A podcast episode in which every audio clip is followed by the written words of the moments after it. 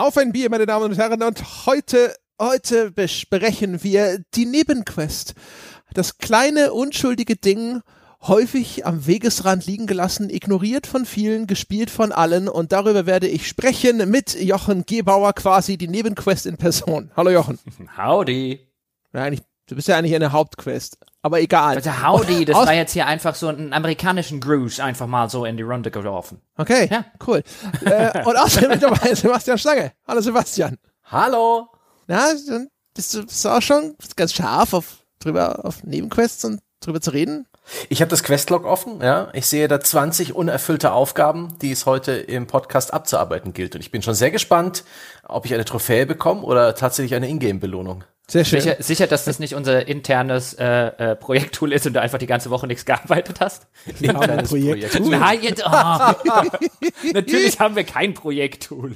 Köstlich. Apropos köstlich, ja. Haken wir mal gleich den ersten Task auf unserer Questliste ab. Sebastian, ist dein Bier ein Achievement wert, wenn du das heute Nein, irgendwie... nein, nein, nee? nein. Ich habe nachher noch eine ähm, Kfz-Nebenquest zu erledigen.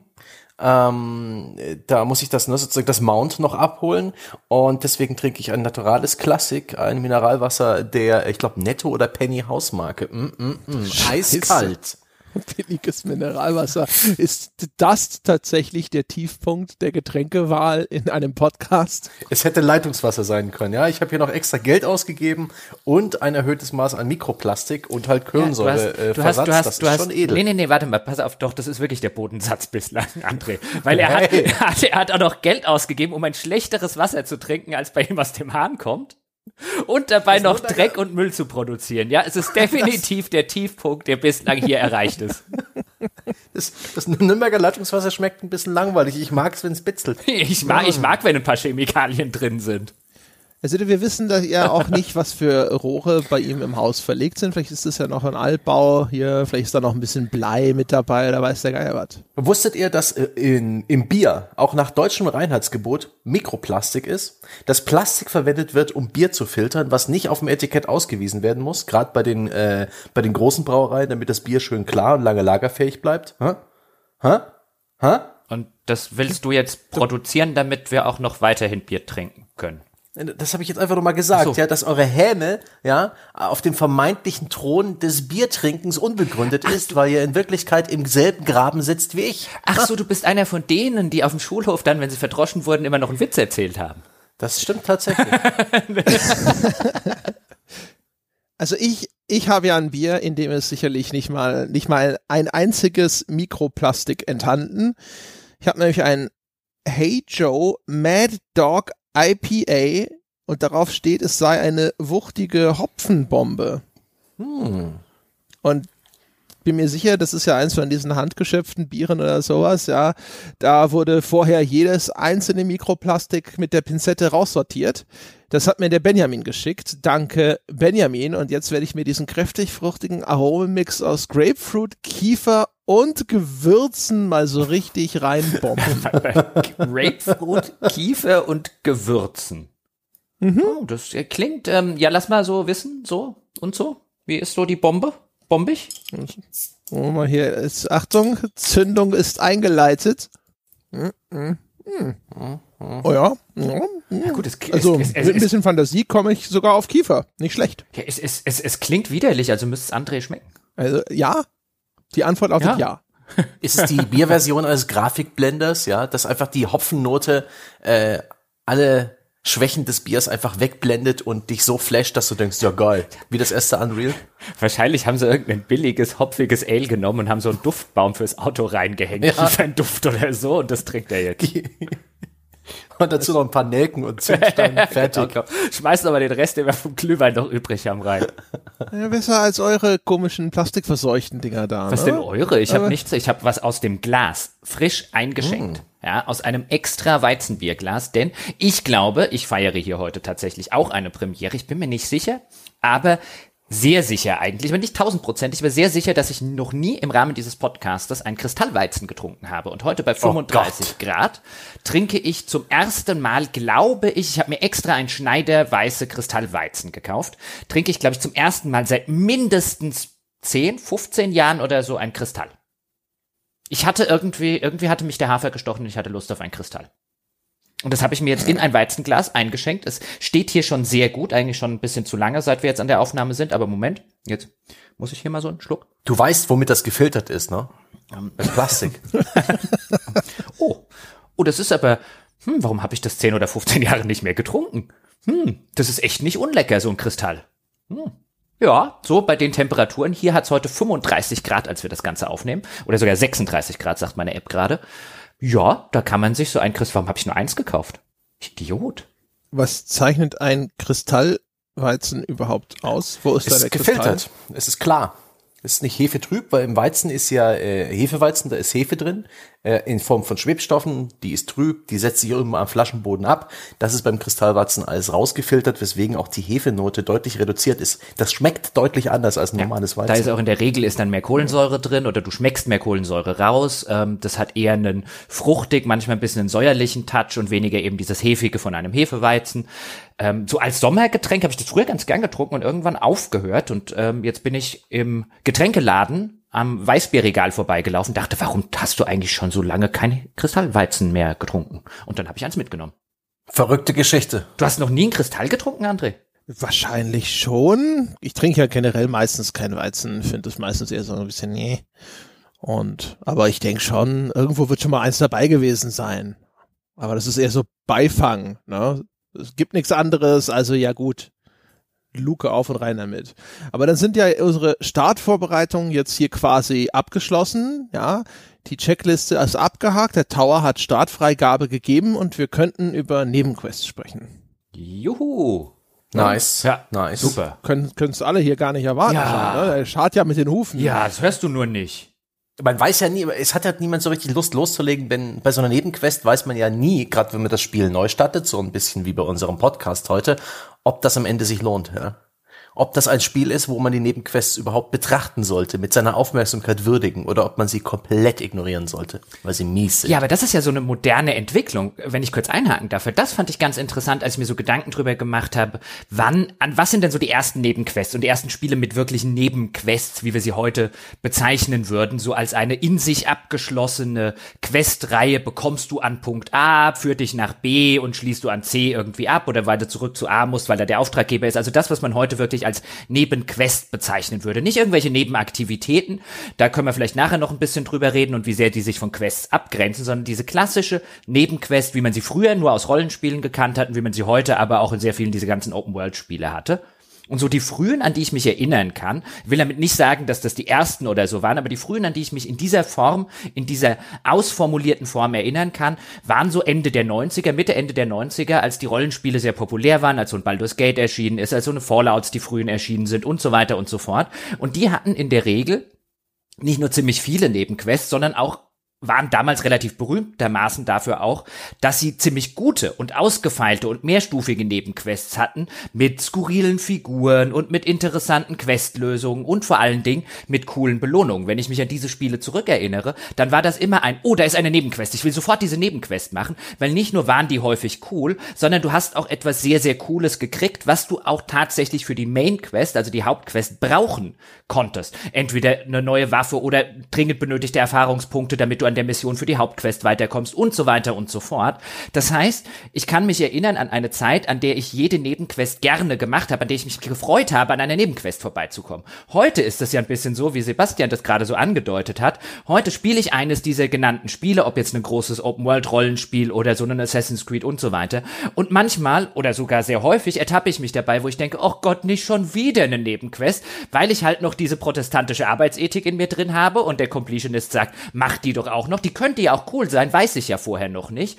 Aber dadurch, dass du heute halt so eine Masse an diesem Zeug mittlerweile in den Spielen hast, geht's mir halt häufiger so, dass ich eher so, meine erste Reaktion ist ein, könnte da keine Nebenquest sein, könnte da dieses Ausrufezeichen weg sein, damit ich mich jetzt nicht bemüßigt fühle, das zu machen, weil wahrscheinlich ist es blöd, aber ich weiß es ja nicht, also mache es jetzt doch und ich würde eigentlich viel lieber was anderes machen. Und so war das früher nicht in der guten alten Zeit. Ach Jochen, du Opfer deiner Zwanghandlung. Aber erkläre mir mal was, denn mir fehlt so ein bisschen die Frühzeit der Rollenspiele, die habe ich damals nicht mitgemacht. Gemacht.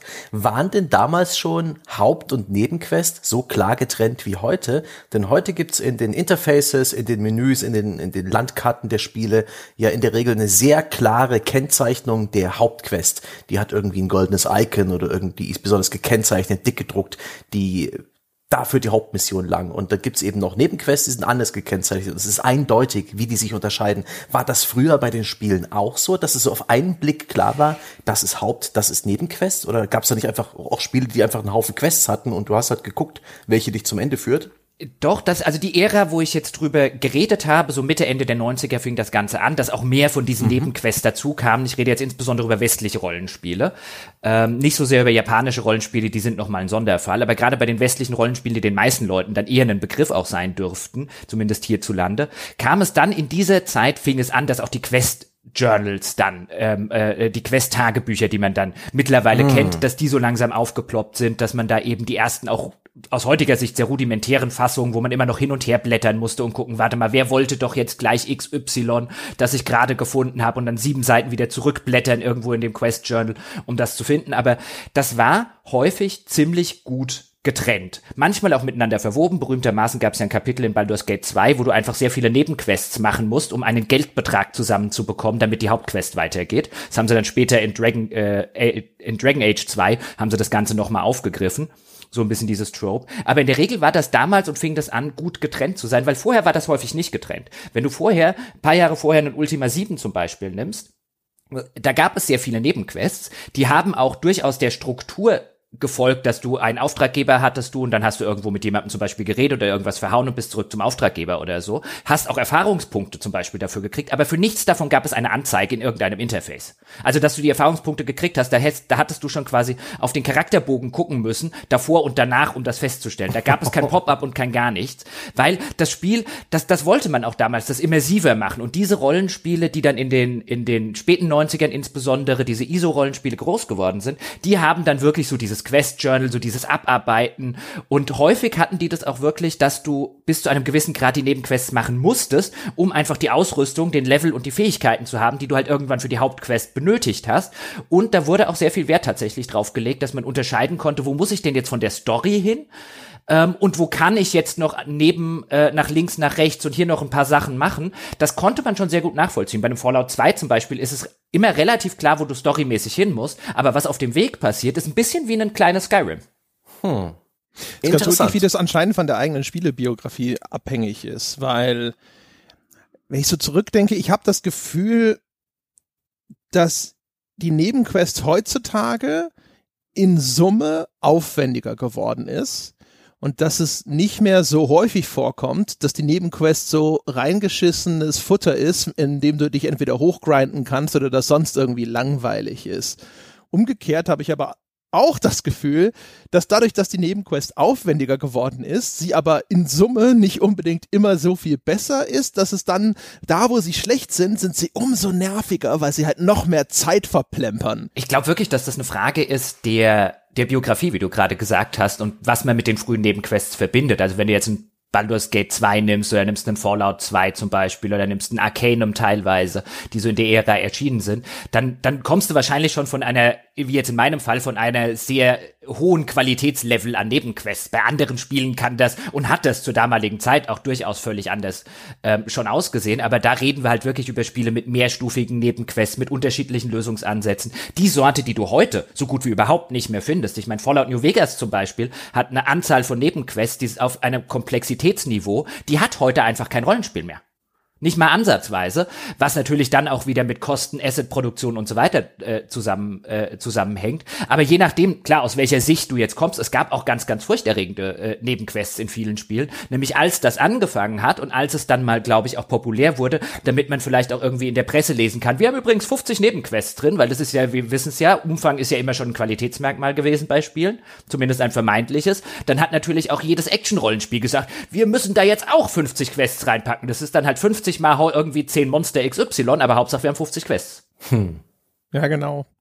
Ich will nicht gerade so, ich denke auch immer vor allem halt an sowas, glaube ich, wie Online-Rollenspiele, wo du halt so eine Tonne von Scheißquests hast. Ich finde, die Nebenquests gibt's halt echt in so verschiedenen Kategorien, ne? Und ich glaube, so am untersten Ende ist halt diese reine Grindquest, die einfach dazu da ist, damit du halt vielleicht ein bisschen hochleveln kannst, die dann vielleicht sogar automatisch generiert oder äh, endlos wiederholbar ist. Geh dahin, mach zehn davon tot. Und dann ist die vielleicht irgendwie noch so ein bisschen ne, zufällig generiert, dann gehst du mal dorthin und machst aber was anderes tot. Und es sind noch nicht zehn, mhm. sondern es sind nur fünf oder sonst irgendwas. Die Belohnung ist nicht toll, äh, sowohl in XP als auch in Gold oder Loot oder was auch immer. Es ist irgendwie stinköde. Und es ist halt da, ne, um halt eventuell, wenn du an einer bestimmten Schwelle stehst und kommst vielleicht nicht weiter oder sowas, dass du dich da so ein bisschen hochgrinden kannst. Das ist so, glaube ich, der, der unterste Bodensatz der Nebenquests. Ja, wo, wo, yep. wo, wobei, auch da ist es ja zumindest historisch interessant, weil du schon die MMOs genannt hast, auch zu einer ähnlichen Zeit, ein paar Jahre später, ich glaube 2004 war, war World of Warcraft, wenn ich es recht in Erinnerung habe, aber jetzt nicht so viel weit weg von der ähm, Ära, über die ich gerade gesprochen hatte. Ich meine, da hattest du erst den Platz Hirschen EverQuest und EverQuest hatte so gut wie keine Quests. EverQuest hatte ein, zum damaligen Zeitpunkt, gab ein paar Ausnahmen, aber zum Großteil bestand das Spielen von EverQuest daraus, du gehst jetzt, was weiß ich, in Zone XY und haust 100 ähm, äh, Hügelriesen kaputt. Und dann bist du fünf Level aufgestiegen, gehst in die nächste Zone und haust 125 irgendwas anderes kaputt. Und das machst du rinse and repeat. Das war das, das war das Modell der Online-Rollenspiele zum damaligen Zeitpunkt. Bei Ultima Online war es ein bisschen anders, aber auch da gab es damals keine Quests im herkömmlichen Sinn. Und dann kam World of Warcraft und das Revolutionäre, was die gemacht haben, war EverQuest mit Quests. Jetzt hast du halt nicht mehr stupide 100 Hill Giants umgehauen, sondern du hast mal da fünf irgendwas, dort zehn was anderes, da 15 da drüben, bist immer wieder schön zum Questgiver gegangen und das war, war noch eine kleine Geschichte eingebettet, warum du jetzt irgendwie diese fünf Wölfe da hinten irgendwie umhaust. Aber im direkten Vergleich, im damaligen Contest, war, äh, Kontext, war das halt ein Quantensprung der Online-Rollenspiele. Diese Quests, die wir heute als dumm empfinden, haben, glaube ich, wäre zumindest meine Theorie, dafür gesorgt, dass World of Warcraft so ein Erfolg wurde im historischen Kontext. Hm. Ich habe das ja damals mitgemacht und auch WoW bei einem Kumpel allerdings, aber regelmäßig ähm, gespielt nach Release in, in der Vanilla-Version. Und das war schon cool. Ich habe äh, sowas Komplexes, so, sowas Quest überfülltes vorher noch nie gespielt. Ich war total geflasht vom Interface, auch dann von dieser Auswahl. Ich glaube, vier oder acht Nebenquests konnte man gleichzeitig tracken lassen, inklusive so, wie viel man da erfüllt hat, wo man hin muss, mit Questmarkern und so weiter. Dafür gab es ein schönes Interface ähm, Modul, das rechts oben Platz hatte. Das fand ich super komfortabel und angenehm. Aber auch da ist mir bereits aufgefallen, dass zum Beispiel in World of Warcraft immer, wenn man jemanden suchen musste, wenn deine Quest war, suche Person XY, dann wusstest du schon beim Annehmen der Quest, du musst eine Leiche finden. Sie waren da doch schon relativ starr. Ja, bei, bei WoW gab es ja auch, genau wie in vielen Rollenspielen der, Spielen der damaligen Zeit, dass, dass auch teilweise absichtlich das Ganze äh, noch in die Länge gezogen wurde. Weißt du, da sollst du, keine Ahnung, sollst du fünf Wolfsfälle finden und nur jeder achte Wolf droppt ein Fell. Oh, ja. Und du hast dich gefragt, oh, ja. was haben die anderen sieben angehabt? Boah, ey, die Defias Banditen Halsbänder, das war so eine richtige Plotbremse, das weiß ich noch. Ja, aber das ist, das hat Spaß gemacht. Das war damals noch neu und aufregend und bezaubernd genug. Und die Nebenquests haben da auch ein paar, naja, so ein paar Eigenschaften erfüllt. Ich habe mir auf meinem schlauen Zettel nämlich ähm, mal getrennt aufgeschlüsselt, was Nebenquests eigentlich zum Beispiel für einen Entwickler bedeuten und für eine Chance. Und ich sehe Nebenquests definitiv als eine Chance, Lore im Spiel, ins Spiel zu bringen. Lore, Geschichten, Personen, Ereignisse, äh, ohne dass man das irgendwie in Büchern versteckt, die man dann eben freiwillig durchlesen kann, sondern Geschichten, die dir Menschen erzählen und die die Spielwelt plastischer und interessanter machen. Und das hat WoW sehr gut gemacht, wenn man sich die Zeit genommen hat, ähm, das alles durchzulesen, die Questtexte und die Quests in einer Region auch so in der Reihenfolge zu machen, wie es die Designer offensichtlich sich gedacht haben und auch so ein bisschen dann einfach die Orte und die Geschichte dieser Orte und ihre Einwohner kennenzulernen. Und das war, wenn man sich die Zeit genommen hat, richtig geil und hat das Spielgefühl und die Immersion dramatisch verbessert. Ist halt eine, auch wahrscheinlich eine Notwendigkeit, weil die Nebenquest zeichnet ja aus, dass sie optional ist. Mhm. Und dann kannst du in aller Regel, es wird sicherlich irgendwo mal Ausnahmen gegeben haben, aber in aller Regel kannst du halt da nichts reinpacken, was jetzt essentiell für das Verständnis der eigentlichen Hauptstory ist, damit nicht Leute hinter da stehen, die optionale Quests ausgelassen haben und sagen so, hä? Das ergibt doch alles keinen Sinn. Mir fehlen hier Informationen. Mhm. Und dann ist natürlich das Naheliegende zu sagen, okay, dann packen wir da Background-Lore rein oder wir benutzen das zur Charakterentwicklung oder was sonst eben möglich mhm. ist, ohne dass wir das Verständnis der eigentlichen Kerngeschichte beeinträchtigen. Ja, die Nebenquest ist ein schönes Bündel von Möglichkeiten, von Chancen und von ja, üblicherweise genutzten Methoden, äh, die Spieleentwickler so haben. Also wir haben ja schon etabliert, dass Nebenquests mehr Spielzeit und mehr Umfang bedeuten. Also man kann das Spiel dann auch irgendwie anders vermarkten. Ja? So viele Nebenquests, so viel 80 Stunden Spielzeit, wenn man alles spielen will. Ähm, äh, man kann ein großes Spektrum an Aufwand reinstecken, von der simplen Fetch-Quest bis hin zur wirklich auf, aufwendigsten Dingen. Also Jochen hat Fallout New Vegas erwähnt. Man denke an die äh, legendäre Blutiger Baron Quest, zu der es auch kürzlich einen äh, an Detail gab hier bei uns als Backup Podcast oder an die an die Bilder, die man betreten konnte in Oblivion. Nie gespielt, aber diese Nebenquest ist selbst mir ein Begriff. Ist nice.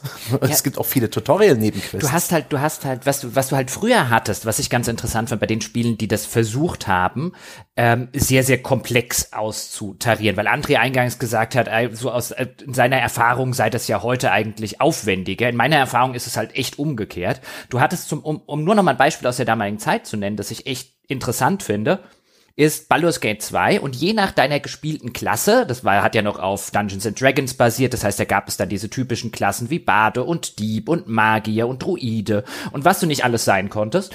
Und auf, basierend auf deiner Klasse hast du im weiteren Spielverlauf einen, im Englischen heißt es Stronghold, also so eine, so eine Art, ja, so, so eine Art Basiscamp bekommen. Wenn du ein, wenn du, wenn du ein, ein, ein Kämpfer warst oder ein Barbar oder ein Mönch, dann hast du, hast du ein eigenes Schloss bekommen. Wenn du ein, äh, wenn du ein, ähm, ein Barde warst, dann hast du irgendwie dein, dein, dein eigenes, äh, deine eigene Bühne bekommen. Wenn du ein Dieb warst, hast du so deine eigene Diebesgilde bekommen. Als Magier hast du so deine eigene Magiersphäre bekommen. Das gab also einen ganzen Haufen und die hatten dann jeweils unterschiedliche Quests in diesen unterschiedlichen Strongholds. Es gab eine ganze Reihe von coolem Extra-Content, der auch wirklich Spaß gemacht hat zu spielen, basierend nur darauf, welche Klasse ich gespielt habe. Jetzt wäre das sowas, was heute vollkommen undenkbar, dass ein Rollenspiel das machen würde. Frei nach dem Motto, ein, wir machen doch nicht acht verschiedene Assets plus Quests plus Vertonungen plus alles drum und dran für acht verschiedene Strongholds, von denen jeder Spieler noch nicht mal im Durchschnitt eins pro Spiel sieht, weil die erst im weiteren Spielverlauf kommen. Würde kein Mensch mehr bauen, würde kein Mensch diese Kohle rein investieren. Das gab es alles damals. Und das hat, deswegen hat es damals wirklich Spaß gemacht diesen ganzen Extra-Content zu erfüllen. Deswegen habe ich mich auf jede Nebenmission gefreut, weil es könnte ja sowas dabei rauskommen. Und heute ist es eher so ein, die Wahrscheinlichkeit, dass da was Cooles dabei rauskommt, ist sehr, sehr gering. Bitte nimm diese Quest weg, nimm das Ausrufezeichen weg. So komme ich halt zu dieser Einschätzung. Ich denke auch gerade fiebrig drüber nach. In älteren Rollenspielen, man denke an die Gothic-Reihe, man denke auch an Fallout New Vegas, da gab es sehr oft das äh, Hauptstoryline-Phänomen, dass man sich irgendeinem Lager anschließen kann oder einer Partei, einer Fraktion. Und für die erfüllt man dann Quests und die anderen, die man, denen, denen man sich nicht angeschlossen hat, die werden dann Gegner. Was eben auch dramatisch verändert, wer welche Quests für dich hat. Und das ist auch, ich überlege gerade händeringend oder hirnringend, ob das in aktuellen Rollenspielen zuletzt mal irgendwie wieder der Fall war, weil das eben auch so ein Klassiker ist, der äh, die Nebenquests so gut durcheinander würfelt, den ich lang nicht mehr gesehen habe. Oder auch in Open-World-Spielen. Ja, du hast die Fraktionsquests, hast du ja sehr häufig in Skyrim und sowas, ne? Dann kannst du dich denen anschließen und denen nicht. Nicht, nicht in der Form wie jetzt exakt wie beschrieben, dass jetzt dann die anderen automatisch zu mhm. Gegnern werden. Aber du, André, Skyrim ist auch schon ein bisschen was alt. gut, Fallout, Fallout 4 hat das auch. Selbes okay. System. Soweit habe ich das nicht gespielt. Das, also das, das Prinzip ist aber jetzt irgendwie nicht ausgestorben. Bei Jochen habe ich überlegt, ob ich das überhaupt tatsächlich als Nebenquest erfasst hätte äh, dass man sagt, abhängig von der Klasse kriege ich dort den Stronghold und mit eigenen Quests. Also ich verstehe schon die Logik, dass man sagt so, ja, wenn du die andere Klasse siehst, dann siehst du halt diesen Stronghold nicht und dann hast du da auch ein anderes Sammelsurium an Quests. Und per se ist es dadurch ja auch optional. Hätte ich jetzt gar nicht klassisch aber unter Nebenquests einsortiert, so wie ich auch nicht die unterschiedlichen Spieleinstiege bei einem Dragon Age Origins zum Beispiel als Nebenquest gesehen hätte. Ja, da ist es halt so, also da hast du, also spätestens dann wäre aber die Nebenquest das, was du in den unterschiedlichen Strongholds als Nebenquests bekommst. Ich meine, die, die machen dann letztlich diesen Stronghold so ein bisschen aus. Das kannst du auch alles links liegen lassen. Waren die denn cool? Ja. Was ist denn, was unterscheidet sie denn von, von den, äh, von anderen Nebenquests? Auch weil du vorhin schon gesagt hast, bei äh, Fallout New Vegas, da sind die so komplex. Das machen sie heute nicht mehr.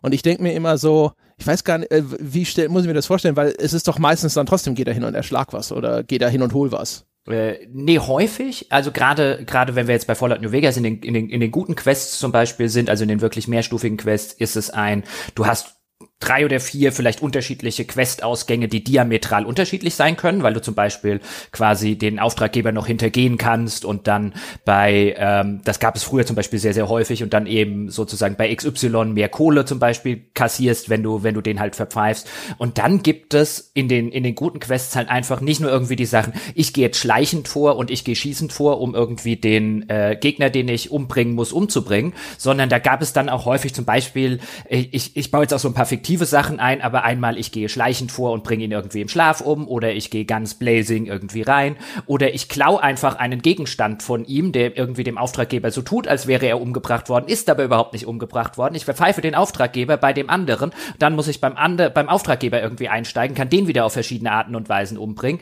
Also so eine kleine in sich abgeschlossene, ähm, also die, die, die Quest sozusagen, also kleines in sich abgeschlossenes Spiel, auf welche Art und Weise will ich das spielen? Und das mhm. sehe ich heute extrem selten. Ich meine, wir hatten ja, das. Okay, du meinst komplexe Verästelungen ne, ja. in der Erzählung und auch in den, in, vielleicht in den Und auch im, genau, und auch im Ausgang dieser Quest. Ich meine, wir hatten das schlecht umgesetzt, aber in der einen Mission bei ähm, The Outer Worlds, die, die ja so offensichtlich die Tutorial-Mission war, da, in, in, dem, in der man sozusagen zur Schau stellen wollte, guck mal, auf wie viele unterschiedliche Arten und Weisen man dieses Spiel hier spielen kann. Da war das jetzt nicht gut gelöst, weil die Story, die da erzählt wurde, bescheuert war, wenn überhaupt eine und die Quest innerhalb von zwei Minuten zumindest bei mir fertig war, weil reinklettern, Gegenstand holen, rausklettern. Aber da haben sie es halt so versucht, nochmal so eine Quest zu bauen wie früher. Ja, ja, okay, verstehe, verstehe, verstehe. Also diese, die unterschiedlichen Erzählwege, wenn das gut gemacht ist, sowas finde ich cool. Unterschiedliche Lösungsmöglichkeiten sind halt sowas, da weiß ich nicht, wie stark das bei mir meistens wird, das überhaupt nicht wirksam, weil ich habe halt die eine Art, wie ich spiele und dann spiele ich das halt so. das ist dann halt so, wenn, wenn, wenn es nicht äh, tatsächlich irgendwo noch einen intellektuellen Anspruch hat, so nach dem Motto, dass du tatsächlich ein bisschen überlegen musst, was wäre denn eine cleverer Weg, das zu lösen, wo man dann hinterher denkt so, ach cool, dass das geht.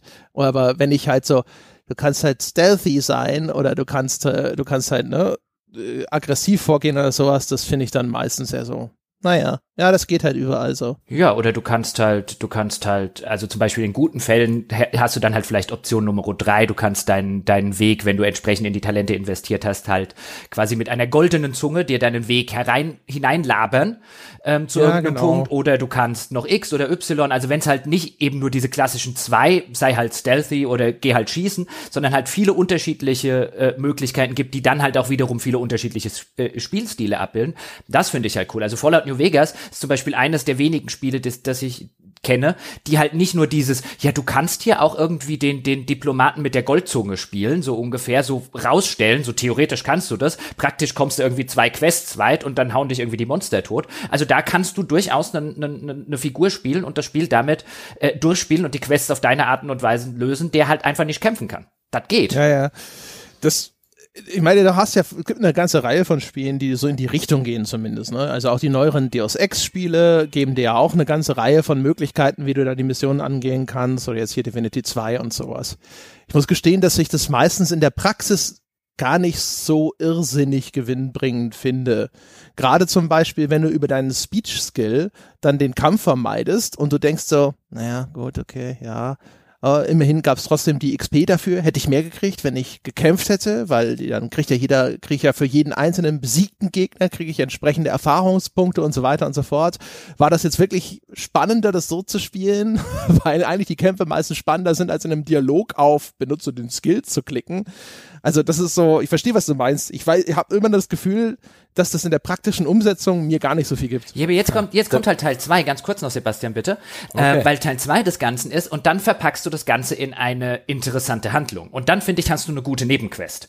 Weil, was wir jetzt zum Beispiel in dem Fall haben, berühmtes Beispiel aus Fallout New Vegas, Beyond the Beef heißt die Quest, da geht es um Kannibalismus und darum, dass dich so ein Farmer anheuert, damit du guckst, was zur Hölle mit seinem Sohn passiert ist, weil der ist irgendwo verschwunden und was tatsächlich passiert ist, ist, die Kannibalen haben ihn gekidnappt und wollen ein großes Bankett aus ihm machen und der hockt da jetzt irgendwo im Kühlhaus rum und lebt noch.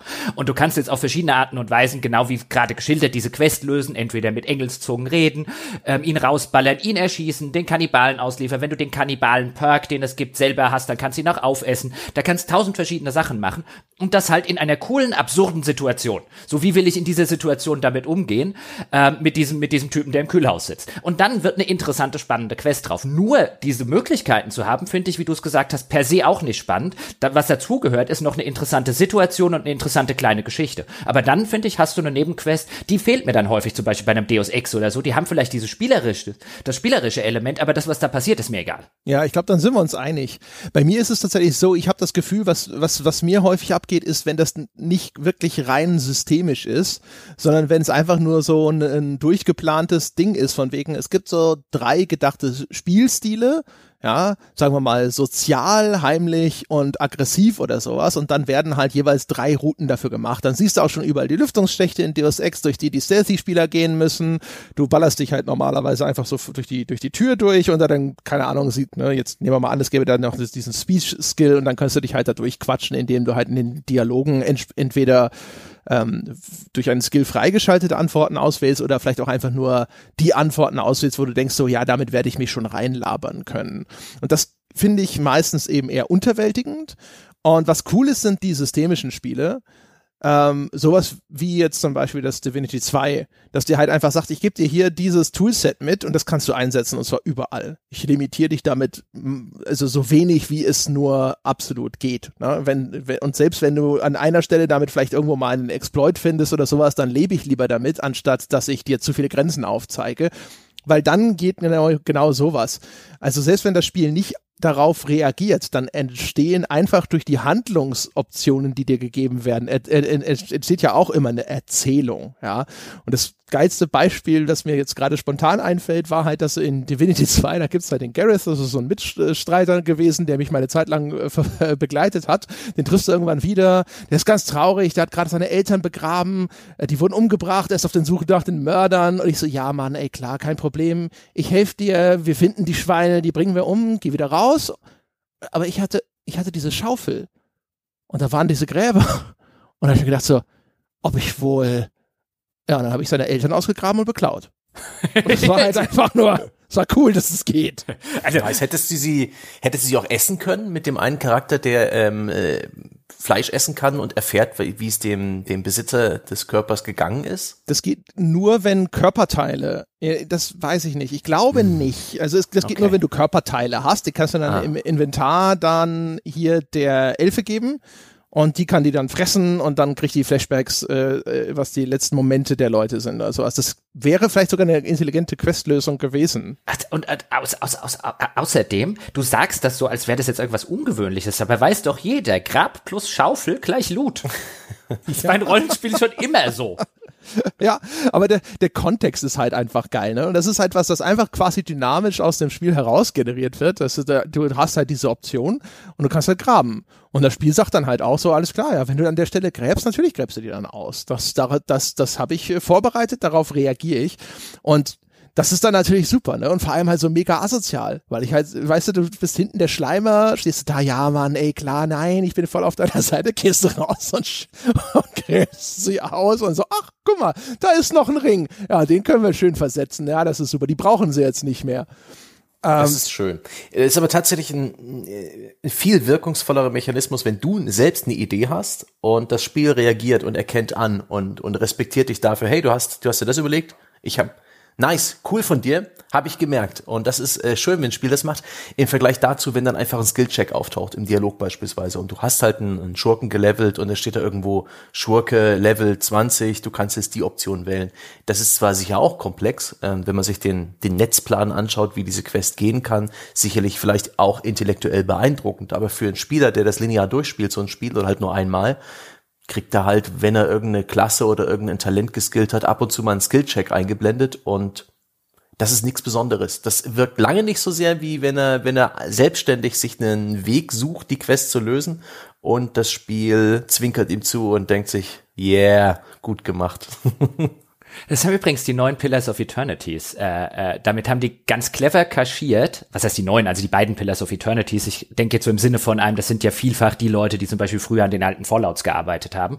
Die, in denen haben die genau durch sowas, was du gesagt hast, ganz gut kaschiert, dass denen ihre Quests nämlich lange nicht so komplex sind, wie sie aussehen, weil die haben halt Skillproben noch und nöcher in ihren Spielen. Also da hast du dann teilweise so einen Dialogbaum, wenn du den dann vor dir siehst, und da hast du dann irgendwie fünf oder sechs Skillchecks. So ein, jetzt könntest du Intelligenz 20 haben oder Kraft 18 10 oder diesen Skill auf 6 oder sonst irgendwas, um diese Optionen zu haben. Und klar, das ist natürlich auch eine Form, responsive zu sein dem Spieler gegenüber, aber cooler ist es natürlich, du machst auch tatsächlich was mit deinen Skills, anstatt die einfach nur abzufragen. Aber mein Gott, haben die die abgefragt. Mega unbefriedigend. Geht es nicht auch so? Ich sehe nur ständig, das kannst du nicht machen, das kannst du Doch, nicht machen. Ich mag das, das auch nicht. Ich mag, ich mag, ähm, äh, also was ich noch schlimmer finde, sind die Spiele, die daraus dann noch eine Würfelprobe machen. Das heißt, ich wähle das aus und habe dann eine 75% Chance, dass es klappt und ansonsten lade ich halt den alten Spielstand nochmal neu, weil noch unbefriedigender ist es, an so einer Probe zu scheitern.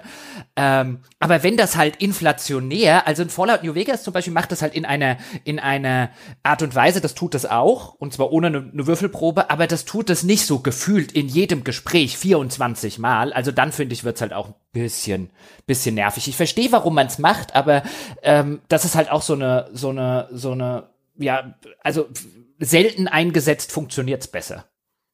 Finde ich. Also bei ab bis zu einem gewissen Grad wirst du es machen müssen, ähm, einfach damit du unterschiedliche Spielweisen auch abgedeckt bekommst, weil du halt nicht jede unterschiedliche ähm, Skillung in irgendeiner Form 100% irgendwie ein Gameplay abbilden kannst, aber wenn das Spiel das nur macht, ja, dann finde ich es auch echt unbefriedigend. Dieses, das kann ich nicht, das geht nicht, das darf ich nicht sagen. Ich finde halt, da, da findet halt auch eine, eine Verknüpfung statt, äh, wo Äpfel mit Birnen verknüpft werden weil diese Dialogoptionen beziehen sich ja ein bisschen darauf, was möchte ich denn für einen Charakter spielen? Also was soll denn das für eine Persönlichkeit sein? Das andere bezieht sich darauf, wie möchte ich dieses Spiel spielen? Und das ist nicht unbedingt konkurrent. Ne?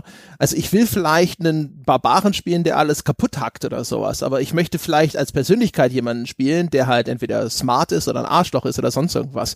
Und wenn das dann aber ständig gekoppelt wird an irgendwelche Attribute, insbesondere halt sowas wie Stärke oder sonst irgendwas, dann sitze ich so da und denke mir so, das ist blöd.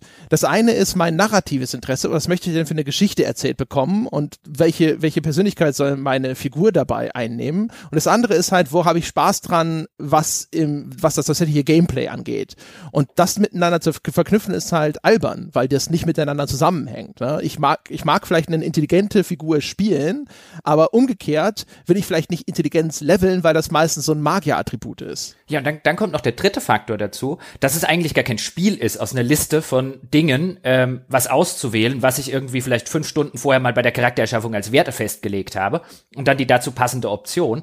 Was, was halt häufig mittlerweile fehlt, auch da, aber da müsste ich jetzt nachschlagen, aber ich meine durchaus, dass es früher durchaus mal Spiele gab, die sowas ähnliches wie Dialogrätsel hatten. Also, dass es dann halt wirklich ein war, ich will aus Person XY irgendeine Information bekommen.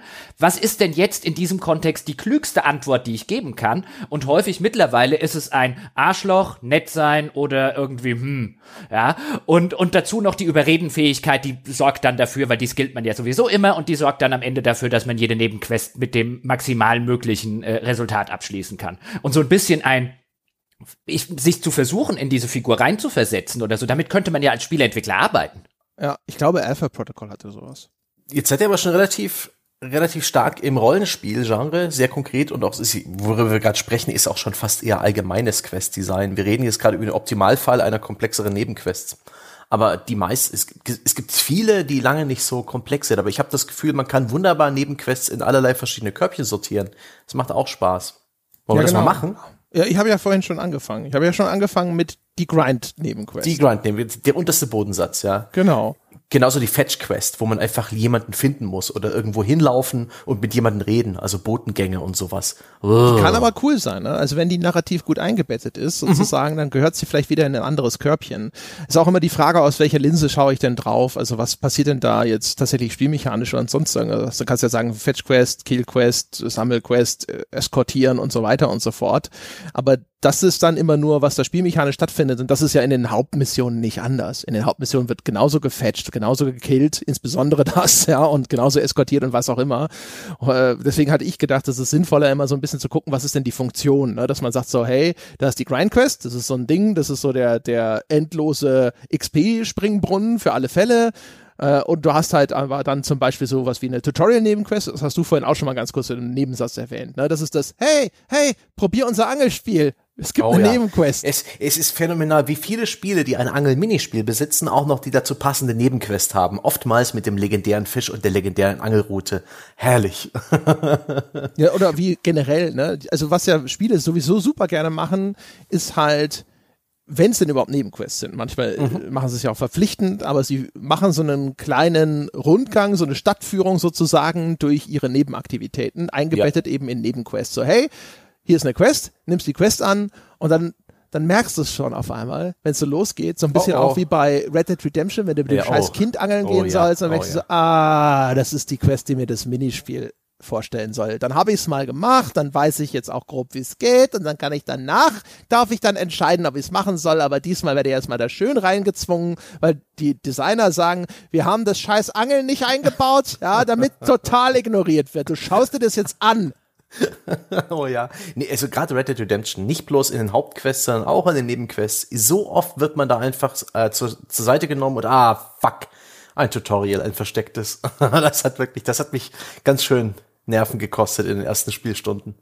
Ähm, ja, die Tutorial-Nebenquest. Äh, der, der Gegenentwurf ist die Skill-Nebenquest. Die Nebenquest, die überproportional schwer ist, die mehr Skill verlangt als das Durchspielen des Hauptspiels, ist aber öfters eher so als Nebenaufgabe dargestellt für Leute, die Lust haben, ihre Expertise, Expertise zu beweisen. Ich denke da an die Valkyrien, Valkyren, Valkyries in God of War in dem Remake 2018. ja.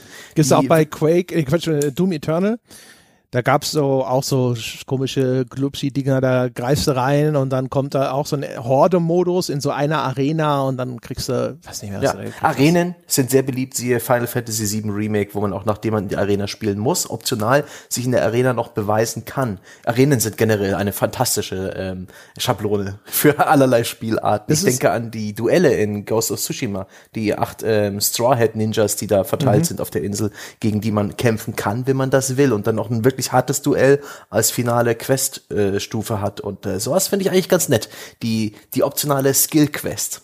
Das ist aber jetzt auch so eine Entwicklung der Moderne, wo wirklich Anspruchsvolles eben gerne in eine optionale mhm. Nebenquest gepackt wird. Genauso wie die Challenge-Tombs bei den Tomb Raidern, den neueren. Stimmt, ja. Ja, so nach dem Motto, hey, erinnerst du dich noch früher, als bei Tomb Raider das Klettern nicht völlig trivial war? Gibt's bei uns auch. Optional, optional, ja. Keine Sorge, niemand muss sich hier anstrengen, wenn er es nicht möchte. Und das hast du heutzutage echt immer mehr. Genauso wie jetzt bei Mario sozusagen die Nebenquest ähm, ja auch zum Standard gehört, um dort dann die anspruchsvolleren äh, Abschnitte oder Herausforderungen zu verstecken. Die acht roten Münzen zum Beispiel. Stimmt, ja. Ne, früher bei so einem Mario 64, da hast du halt den, damit du den Level abschließen können, äh, kannst du in, keine Ahnung, im zweiten oder im dritten Durchgang kam irgendwann diese acht roten Münzen auf. Und seitdem haben sie das halt sehr häufig reingeschmissen, dass, dass die halt sagen, ja, guck mal, du könntest jetzt hier für drei Sternchen oder wie auch, wie viele Sternchen auch immer, könntest du das noch einsammeln. Das ist dann schwierig. Aber den Level abzuschließen selber ist halt relativ leicht. Und das sieht man, finde ich, immer häufiger, dieses Beiseite schieben von den schwierigen Passagen. Und das, das führt halt zu einer interessanten Sache, wie ich argumentieren würde. Also der Gedanke ist mir nämlich auch gekommen, wenn, wenn wir, weil da schließt sich ein bisschen der Kreis zu Eingangs, wenn wir jetzt die Baldur's Gate und Co. nehmen, ähm, und denen dort die Nebentätigkeiten und teilweise auch die Nebenquests und teilweise auch der Schwierigkeitsgrad der Nebenquests, das wird heute nicht mehr gemacht, gerade in vielen dieser Open-World-Spiele, die eher auf den trivialen Massenmarkt ausgelegt sind und die eher davon ausgehen, der Spieler muss nur die Hauptquest spielen können, um mit dem Spiel durchzukommen.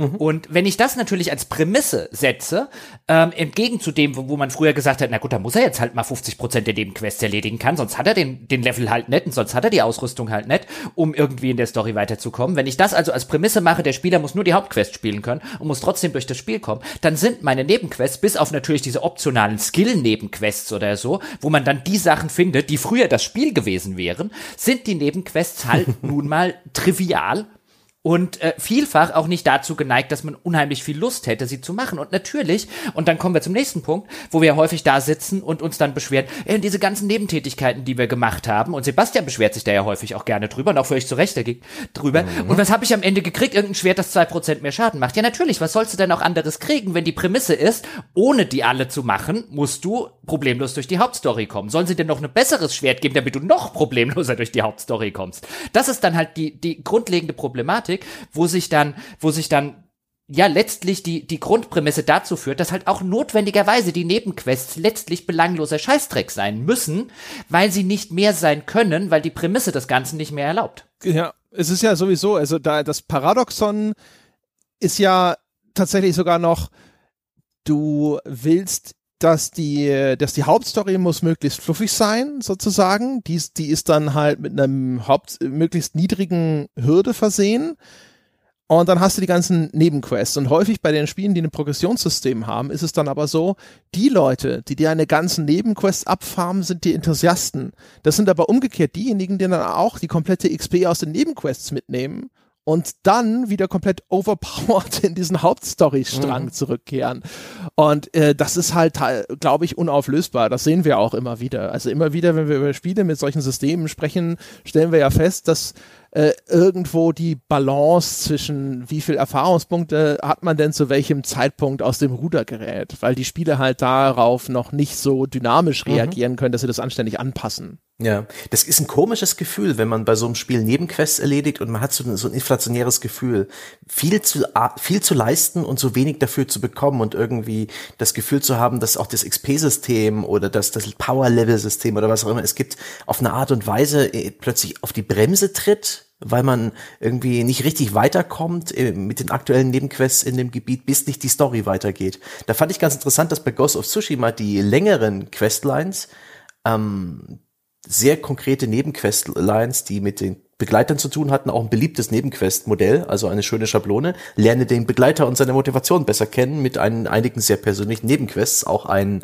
ein, äh, ein Beritt der äh, Dragon Quest-Reihe. Äh, BioWare macht sowas wohl ganz gern, habe ich mir sagen lassen.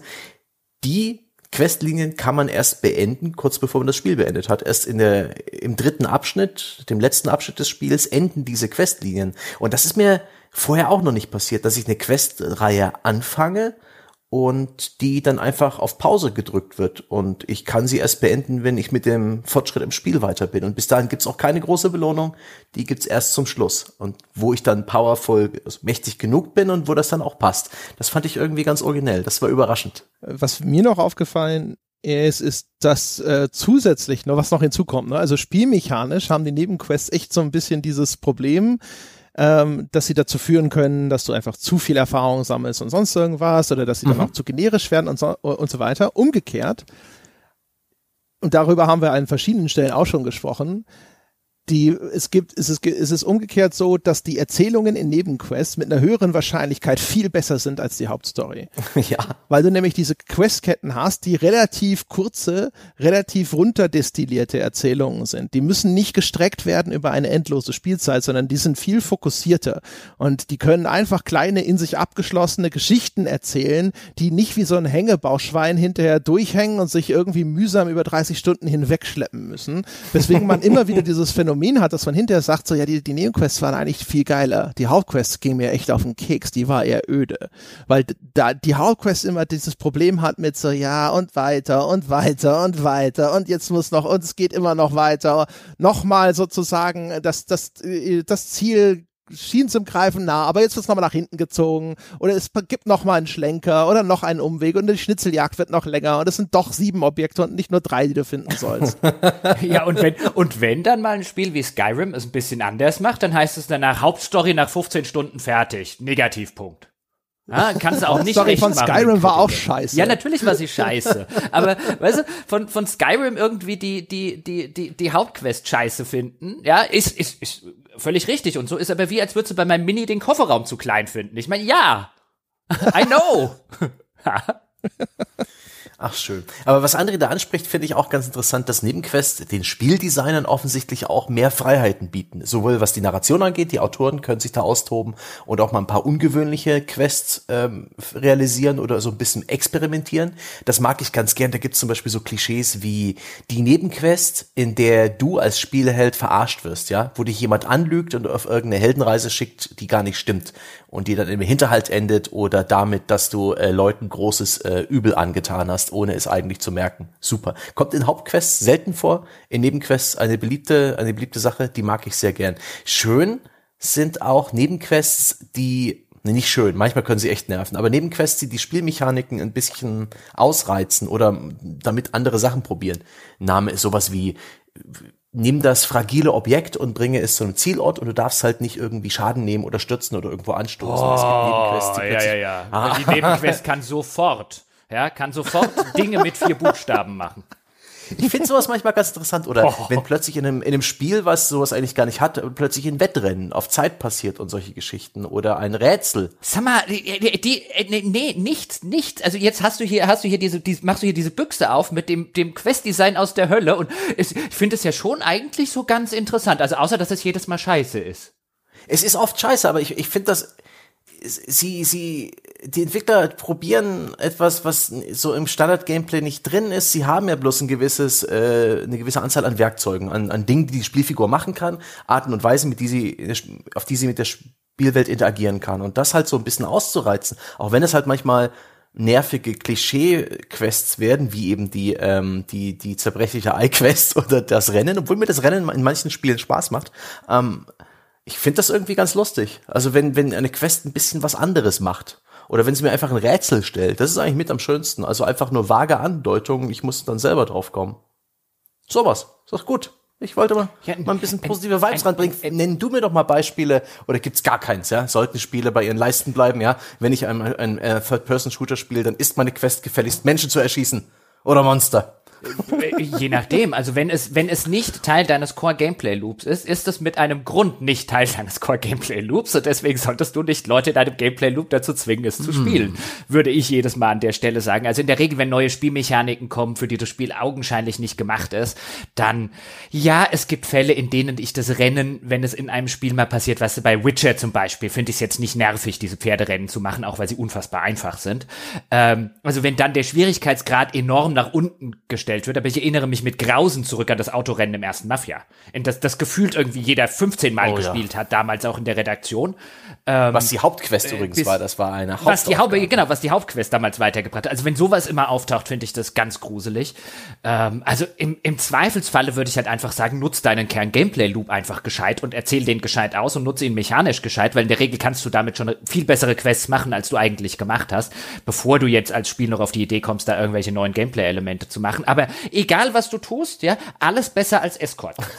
da, da sind wir uns Alles einig. besser als Außer natürlich die Person, die eskortiert wird, ist unverwundbar. Ja, aber auch dann steht sie in Türrahmen rum und, und, und nervt beim Leitern hochklettern oder so. Keine Escort-Quest. Ja, also aber was, also ich bin auch schon so ein bisschen zumindest bei Sebastian, dass es ganz nett ist, weil Nebenquests ja schon häufig dann mal die Chance geben, dass mal ein bisschen experimentiert wird. Ne? Und dass dann mhm. gesagt wird, so, dass, okay, wir wissen, das sollten wir vielleicht jetzt, das können wir nicht, das können wir nur einmal machen und dann ist es ganz nett, aber wenn wir das nur dreimal machen, fängt es schon an nervig zu werden oder sowas und sowas dann mal in den Nebenquest zu packen, finde ich ganz cool. Finde ich besser als die ganzen Spiele, die eben dann diese verschiedenen Spielstile unterstützen und dann zwischendrin sagen so, jetzt kommen die Schleichquests und ich so, aber ich will nicht schleichen.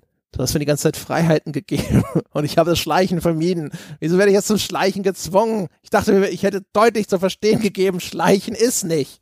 Ich dachte, wir hätten uns, wir hätten uns verstanden. Ja, genau. Ich dachte, wir hätten eine Vereinbarung. Ich dachte, du und ich, wir verstehen uns. Wir haben einen Rapport entwickelt, du und ich. Aber jetzt so, so gehst du mit mir. Ja, genau. Du hast nie zugehört, während ich dir gesprochen habe. Ach, schön. Ähm, was haltet ihr von der Metamechanik-Quest? Also die, ähm, das Dorf aufbauen in Assassin's Creed 2, die Chocobo-Zucht in Final Fantasy spielen, ich weiß nicht mehr in welchem, dieses an sie, einem... Sie war die Pest, sie war die Pest, sie war die Pest, es gibt keine größere Pest, außer vielleicht die Cholera und das war auch die Cholera. Das war alles, Beulen, Pest, Cholera, das war, was du dir auch ausdenken möchtest. schön, schön den Jochen an den Stellen zu kitzeln, wo man, wo man direkt eine Wirkung spürt. Ich, ähm, ach Gott, hier und da mag ich das. Also gerade Dinge aufbauen. Ähm, in Assassin's Creed 2, die, diese Villa und das Dorf ringsrum, das fand ich super motivierend. Äh, obwohl das äh, hirnlos und äh, ziemlich grindy war, hat mir sehr viel Spaß gemacht. Oder auch sehr nett, die Schatzkarte oder der große Schatz. Oft eine mehrteilige Nebenquest in so Open-World-Spielen, wo man dann irgendwann mit einem Schatz belohnt wird. Da habe ich sogar mich recht, relativ gerne rein verbissen in Assassin's Creed 3. Äh, ich glaube, Captain Kids Schatz war das, den man da gesucht hat. Und das war dann sogar eine relativ einzigartige Belohnung. Das war ein Ring, der hat Projektile ähm, von, von der Spielfigur abgedrängt, so dass die Musketenmenschen einen nicht mehr erschießen konnten. Das war cool. Das war eine relativ einzigartige Belohnung für eine sehr lange Questreihe und das fand ich richtig geil. Und ein klassisches Nebenquest-Klischee. Die Schatzkarte oder halt der Schatz. Also die Schatzkarte an sich finde ich ganz nett. Was ich hasse, ist die mehrteilige Schatzkarte. Ja, weil sie sich blueballt? Ja, ja, und weil sie vor allem dazu führt, dass du dann da sitzt und dann denkst du so, okay, ich habe drei Teile und jetzt müsste ich irgendwie dieses, diesen, dieses vierte Teil ab irgendwo auffinden. Und dann musst du halt einfach meistens die Spielwelt abgrasen, weil das ist dann bei irgendeinem Händler, ja. Irgendeinem ja. NPC oder irgendeiner andere Nebenquest, die du abschließen musst, um dieses letzte Stückchen Schatzkarte zu bekommen. Und das ist dann halt Kacke. Ja, generell Nebenquests, die aus mehreren identischen Teilen bestehen, die man aber in unterschiedlichen Orten durchführen muss. Irgendwie ähm, acht Assassinenziele erledigen auf in acht verschiedenen Gegenden und sowas oder irgendwie die die fünf Teile des ähm, mächtigen Artefakts XY bergen. Das ist dann oft etwas, wo ich dann die Orientierung verliere. Die Questkette, die Quest ist schon so lange halb erfüllt in meinem Questlog. Ich habe gar keine Ahnung mehr, worum es da eigentlich ging. Ich weiß nicht mehr, wo ich da hingehen soll. Sowas nervt. Also neben Quests, Nebenquests, die angefangen lange liegen bleiben, die so zu einer Altlast werden. Das ist das, das, das triggert mich wiederum. Das macht mich unglücklich in solchen Spielen. Ja, genau. Das, also erstens, es nervt ja, Jochen wird mir bestimmt zustimmen, es nervt halt, diese Karteileichen im Questlog zu haben. Wenn du in dein Questlog guckst und dann, dann schimmelt da irgendwo was rum. Das geht mir vor allem bei MMOGs ging mir das mal so, also jetzt bei EverQuest 2 vor allem. Dann sitzt du da, ich habe dann halt irgendwie mit Level 40 angefangen noch mal und habe dann mal so Level 14 Quests abgehakt, weil ich die aus dem Questlog entfernen wollte. Oh ja, oh ja, oh ja. Und wenn es, wenn es im Questlog keine Quest-Löschen-Funktion gibt, wenn, also in, zumindest, weißt du, damit es Augen, aus dem Augen, aus den Augen, aus dem Sinn wäre, ja. Aber wenn sie da wirklich die ganze Zeit drin rumlungert, ja, und mich immer so anpiekst und so sagt, ich bin übrigens noch da.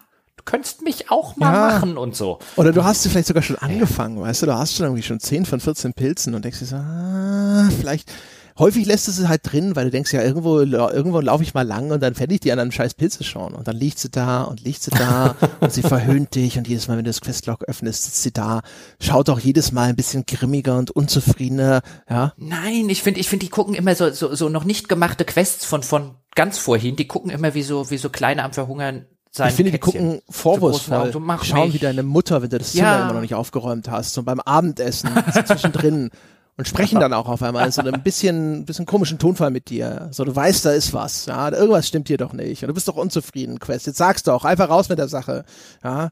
Ach, du möchtest, dass du auch noch erledigt wirst. Verstehe schon. Ja, ja, irgendwann. ja, ja, wie beim Zimmer. Das Zimmer wird aber noch aufgeräumt. Ja, ja, irgendwann. Ich mach das schon noch. Jetzt lass mich doch einfach. Genau. Ich hatte heute zu tun. Ich möchte übrigens noch mal gerne auf diese Aufbauquests zurückkommen, weil ich, was ich ganz interessant finde, ich meine, ja, die äh, Assassin's, bei Assassin's Creed 2 zum Beispiel hat es mich nicht gestört. Ich fand es sogar relativ motivierend, auch weil das eins der frühen modernen Spiele war, die sowas überhaupt eingebaut haben. Mittlerweile gibt's das ja häufiger. Ich erinnere mich mit Grausen zurück an dieses, an dieses Browser-Spiel im japanischen Rollenspiel bei Nino Kuni 2 mit dem Aufbau der eigenen Siedlung. Prinzipiell finde ich ja so einen Aufbauaspekt, gerade in so einem Rollenspiel, eine ganz nette Idee, weil es auch thematisch einfach so gut passt. Man ist ja einfach häufig derjenige, der ein vom Krieg oder von irgendwas verwüstetes Land äh, dem Bösen wieder aus den Klauen reißt und wieder lebenswert macht und da so einen kleinen, eher rudimentären Aufbaupart an sich keine doofe Idee. Mir fällt nur wirklich kein einziges Spiel ein, dass das jemals auf eine wirklich gute Art und Weise gelöst hat.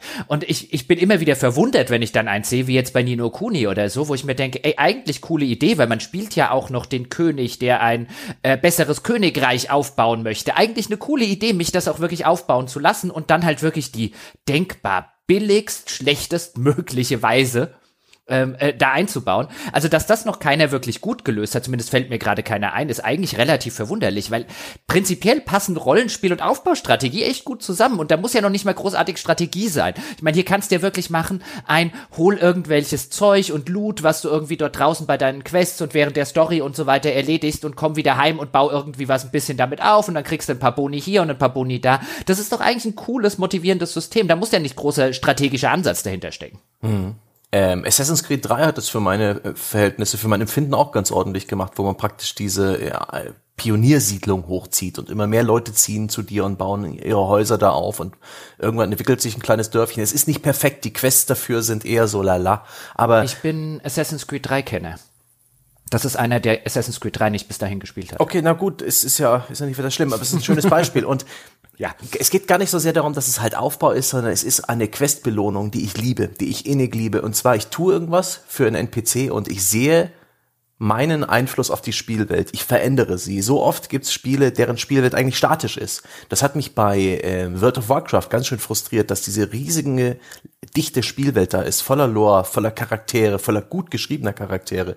Und ich, erle ich erlebe da Heldentaten, aber die Spielwelt bleibt immer gleich. Mein Questgeber bleibt immer stehen für den nächsten Spieler, um ihm dieselbe Quest zu geben. Und wenn ich dann ein Rollenspiel habe, in dem ich zum Beispiel irgendwie den Schmied rette und seine Frau und er, er, er baut dann seine herum, runtergekommene Schmiede wieder auf und sie ist dann plötzlich wieder ganz und das, das, der, der, der Amboss äh, wird draufgehauen, Feuer ist in, in, in der Esse und, und er, er schmiedet und ist vielleicht sogar plötzlich ein NPC, bei dem ich was einkaufen kann. Sowas liebe ich. Wenn ich wirklich die Spielwelt verändere, wenn ich, äh, wenn ich mein Wirken äh, an der Spielwelt ähm, sehen kann und wenn mir Nebenquests sowas bieten, dann ist das für mich ein äh, eine, eine der besten Belohnungen. Ob da jetzt groß XP oder Items dranhängen, ich will, äh, ich will meine Wirkmacht der Spielwelt ansehen. Das ist, das ist, das ist, oder zumindest, dass sie sich, dass sie sich, sie könnte sich ja auch ohne meine Wirkmacht verändern. Also gerade, weil du World of Warcraft gesagt hast, da fiel mir jetzt einfach nur der arme äh, Etzo Haybanks heißt der aus äh, Herr der Ringe Online ein, der äh, ungefähr vor 13 Jahren oder so, also als das Spiel rausgekommen ist, eine eine äh, Taverne zwischen Bree und äh, Buckland errichten wollte. Und mhm. der gibt ja einige Quests. Als ich das letzte Mal gespielt habe, bin ich an ihm vorbeigeritten und habe nämlich gedacht, ach guck, der arme Ezzo Hellings, da steht er immer noch und ist keinen Schritt weiter mit seiner Taverne. das ist so furchtbar. Das ist so, ah. so leid getan. ja. Und, und da ist es halt so schön, wenn Spiele dir das anbieten und es geht. Und da würde ich dann plötzlich auch bereit, den stupidesten Grind auf mich zu nehmen oder die monotonsten, äh, ja, dummen Aufgaben oder sogar Crafting, was ich hasse, hasse, hasse, aber zur Not schaffe ich dann sogar Crafting-Materialien ran, wenn ich mir die Spielwelt ein bisschen formen kann. Ja, aber gut. weil die Belohnung, das ist halt, ne, die Belohnung ist geil, aber nicht die Nebenquest an sich. Genau. Und bei dem, was Jochen gesagt hat, weiß ich halt nicht, weißt du, Aufbaustrategie finde ich, das, das, das ist ja schon kategorisch erstmal eine andere Spielerfahrung als irgendein Action-Rollenspiel zum Beispiel weiß ich gar nicht, wie viele Leute zwischendrin dann sagen, und jetzt mal ein paar Stunden Aufbau spielen. Naja, ja, aber dann, das wäre mir ja schon zu komplex. Aber jetzt mal zurückkommen und irgendwie noch zwei neue Wachtürme hingesetzt und wieder rausmarschiert und dafür kriege ich irgendwie beim nächsten Mal, wenn ich komme, 500 Gold mehr oder so, weil jetzt weniger meine, was weiß ich, meine äh, äh, Lager überfallen werden oder wie auch immer. Klingt nach den Siedlungen in Fallout 4. Ja, Siedlungen in Fallout 4 nerven halt hauptsächlich deswegen, weil es eine Pest ist, die in 3D zu bauen. Ja, aber ich habe, also mein Gefühl wäre, es ist halt entweder so simpel, dass es stupide ist, oder es ist halt tatsächlich ein, äh, ein Spielbestandteil, der irgendwie auf eigenen Füßen stehen kann, aber dann nimmt er zu viel Raum ein und dann sitze ich da und denke mir so, nee, sorry, aber dafür habe ich das Spiel nicht gekauft. Das ist ja, wo, nicht wirklich was, das harmonisch verzahnbar ist Wobei, also äh, für viele Leute ist es halt verzahnbar genug, könnte man jetzt ja sagen, offensichtlich bei Fallout 4. Und ich glaube zumindest, ich hätte dem Siedlung-Bauen-System von Fallout 4 erheblich mehr abgewinnen können, weil eigentlich spricht mich sowas an, so bau sowas auf und so weiter, wenn es halt Spaß machen würde, das aufzubauen. Aber ich finde halt durch diese gezwungene 3D-Ansicht ist das halt eine absolute, ist das Pest und Cholera, das Ding zusammenzustöpseln und halt mit so erheblich viel Aufwand für die banalsten Sachen verbunden, dass ich da halt sehr schnell gesagt habe, nee, nerv mich mit dem Zeug nicht. Das in so umgesetzt, dass ich es gerne spielen wollen würde, halt rein von der Bedienung her. Ähm, ich könnte mir vorstellen, dass ich auch so jemand wäre, der 50 Stunden in so eine Siedlung investiert hätte möglich. Also es gibt äh, offensichtlich gibt's immer eine Schnittmenge für sowas. Ich denke halt immer an Actracer zurück zum Beispiel. Das hatte er auch. Ne? Das war so Hack and Slay und dann zwischendrin hast du dann deine Länder aufgebaut und das Aufbauen der Länder. Das war zwar ein ganz netter Tempowechsel, aber das war stinklangweilig, weil es halt mega trivial war. Dafür waren halt diese Hacken Slay Abschnitte so stressig schwer, dass es ganz nett war, dass mm. dann zwischendrin mal so ein bisschen das Tempo rausgenommen wurde und du konntest endlich mal einfach nur ein bisschen rumklicken mit deinem Engelchen in die Landkarte fliegen und denken so, ja, ein Glück, endlich weiß ich mal einfach, was ich zu tun habe und kriege nicht die ganze Zeit aufs Maul. In der Hinsicht war das ganz gut gewählt, aber das war halt als Spielbestandteil war das halt ziemlich wirkungslos und ich glaube, also vorstellbar ist alles, aber es ist schon, glaube ich, sehr, sehr schwierig, das ordentlich hinzukriegen, damit das tatsächlich für einen erheblichen Teil der Leute dann auch gewinnbringend ist. Wer, wer, wer übrigens, um jetzt mal einen Schlenker zu machen, äh, wieder so aufs Thema Nebenquests, mhm. wer übrigens, was die Nebenquests angeht, über andere Nebentätigkeiten könnte man da jetzt ja auch diskutieren, äh, mir ordentlich im Gedächtnis geblieben ist, war ein Horizon Zero Dawn.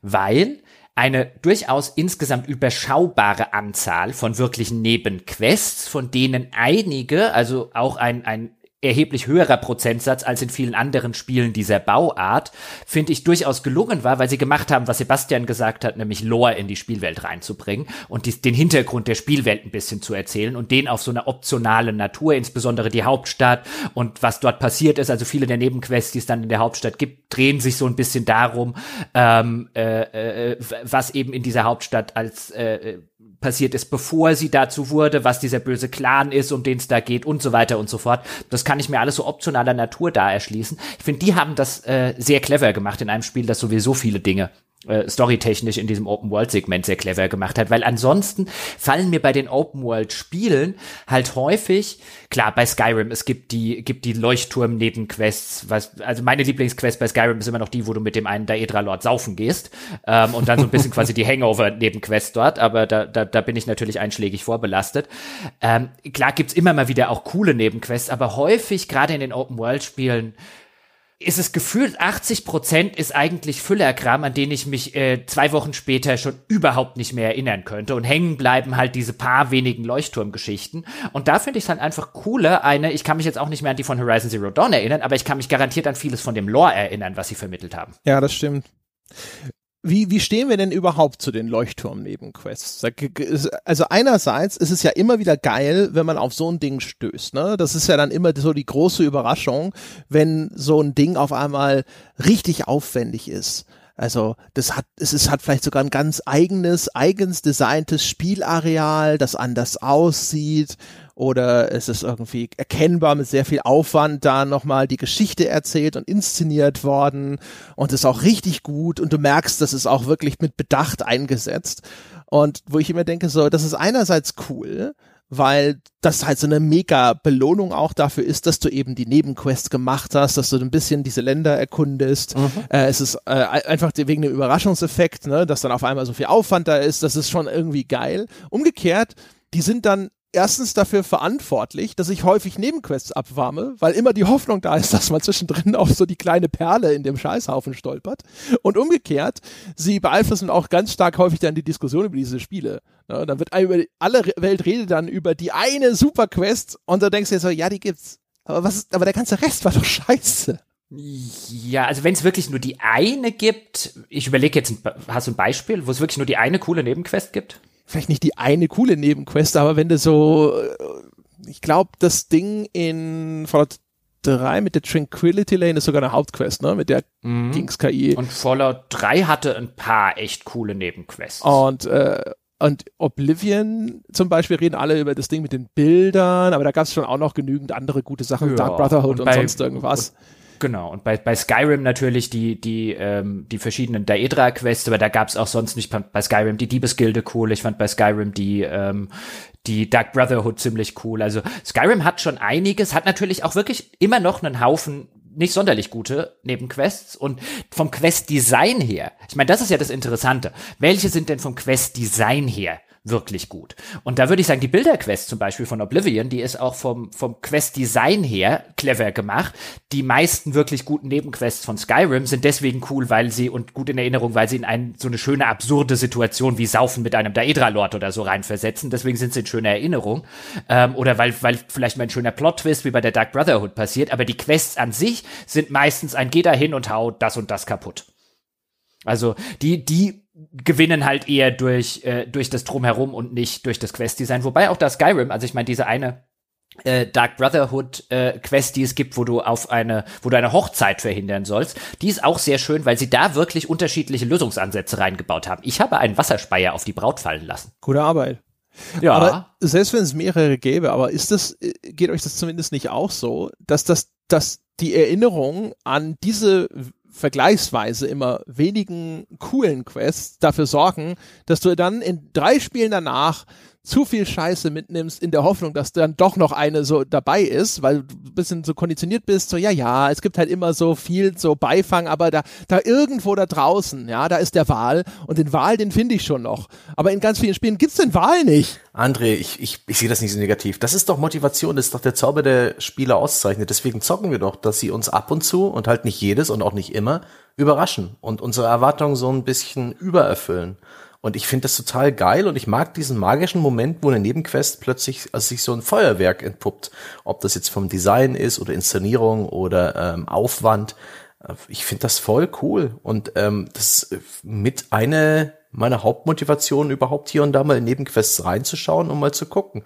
Und äh, ist es nicht nett, eine, eine Quest zu beginnen und zu denken, ja, vielleicht also wenn das Spiel nicht so offensichtlich ist, dass du gleich merkst, okay, das ist eine von den kleinen Nebenquests, weil das Quest-Symbol ist das für die kleinen Nebenquests. So, das ist dann schon ein bisschen, wenn sie zu transparent sind, obwohl auch das seine Vorteile hat, ähm, einfach sich überraschen zu lassen. Und ähm, jetzt im Fall von Ghost of Tsushima waren die wirklich klar markiert. Das waren die Mythic Quest. Die hatten tatsächlich ein Stück weit ein, eine eigene Kategorie. Hier, das sind unsere Quests, die wir deutlich aufwendiger gestaltet hätten. Bitte spiel sie. Wir haben sie mit diesem dicken silbernen Icon markiert. Und das hat auch seinen Vorteil. Aber ich, ich finde die Existenz von Leuchtturm-Nebenquests gut. Und ich äh, finde sie, sie unterstützen die Magie des Spielens und sie motivieren mich, ähm, hier und da noch abseits vom Wegesrand zu gucken, ob ich nicht nochmal so überrascht werde. Das ist so ein bisschen wie in, ja, äh, wie Schmetterlinge im Bauch. Das passiert ja auch nicht jeden Tag, aber immer wieder, wenn es passiert, ist es sehr gut. Ja, aber es ist ja logisch, dass ich nicht behaupten will, dass die Dinger schlecht sind. Die Frage ist, haben sie nicht auch genau. einen Nebeneffekt vielleicht? Ja, e-, eher, eher wird halt andersrum ein, ein, ein Schuh so ein bisschen drauf, dadurch, dass man halt an den Stellen sieht, wie gut eigentlich gut ginge.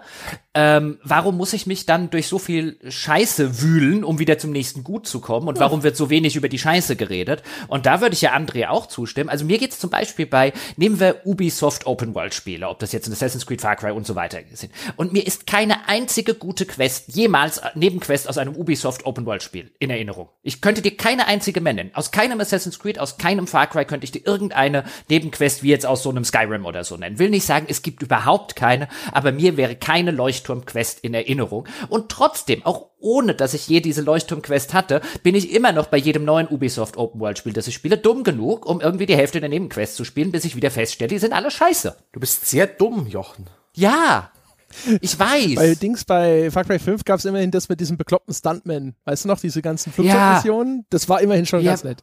Ja, aber das war keine, das, weißt du, das würde ich jetzt nicht als Quest, das war ja so eine Nebentätigkeit. Ja, aber das war schon eine Quest-Reihe. Ja. Du konntest ja da die ganzen äh, Adventures oder die ganzen Superstunts von Dingsbums, Dingsbums da. Ja, aber das ist, das, weißt du, das ist halt, deswegen habe ich eingangs gesagt, was, also als Quest so definiert Auftraggeber oder, oder Auftragsgegenstand oder so, das ist halt so wie, das ist halt wie ein Rennen. Das würde jetzt auch nicht als Quest ansehen.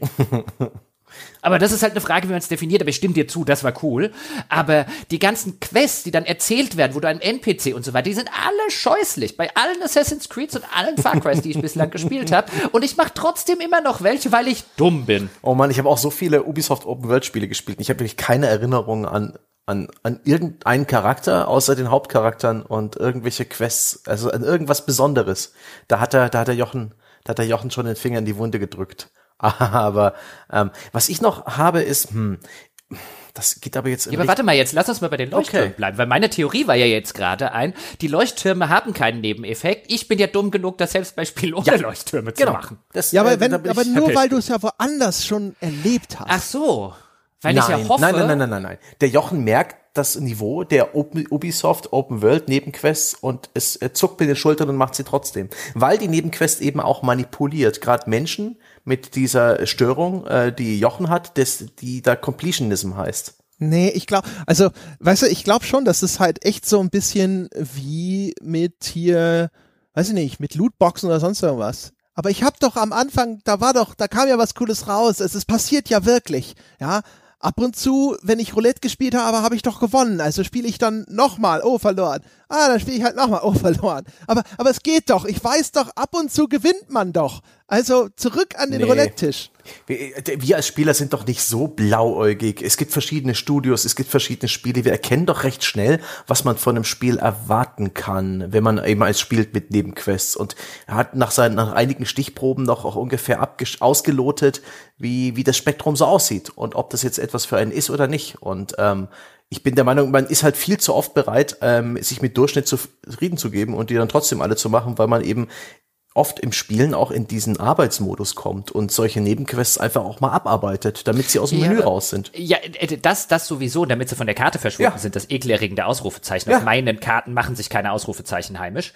Aber es wird wieder passieren, ja, bei Assassin's Creed Valhalla. Ich werde anlanden, ja, mit meinem, mit meinem Wikingerboot, werde sagen, und Wikinger, was geht? Ja, alles fit und jetzt auf mal hier neben Quests und jetzt komm, überrasch mich mal. Und ich werde da sitzen und werde sagen, die Wikinger haben mich auch nicht überrascht. Also, ja. dann kommt, was weiß ich, der Olaf, ja, und äh, dann erzählt er die gleiche Scheiße, die mir da schon die Sue in Far Cry erzählt hat oder ja. so.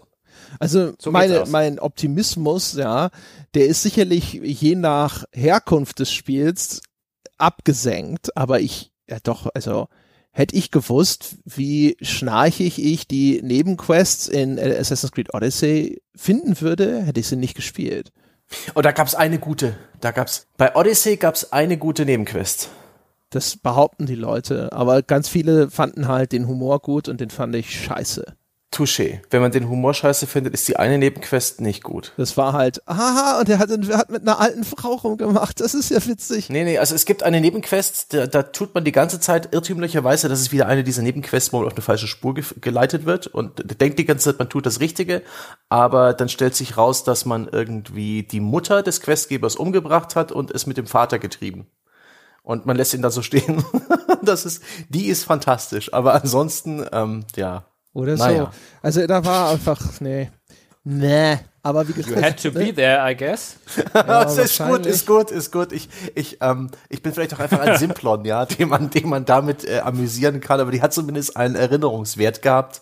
Ach Gott. Es halt, ja. ist, immer, ist natürlich häufig Geschmacksfrage. Und ich meine, in, mhm. wahrscheinlich eh zu 90 Prozent wird es hinterher drauf rauslaufen, wie ist denn die Erzählung? Weil ja. spielmechanisch ist ja eh alles häufig ein Sumpf. Ne? Mhm. Du gehst immer irgendwo hin, dann bringst du was um. Das ist halt, das ist es halt einfach meistens. Mhm. Ja, manchmal holst du auch was und auf dem Weg dahin bringst du was um und auf dem Weg zurück bringst du noch was um. Ja, aber darauf wird's und dann meistens wird's darauf hinauslaufen, was ist denn die Erzählung?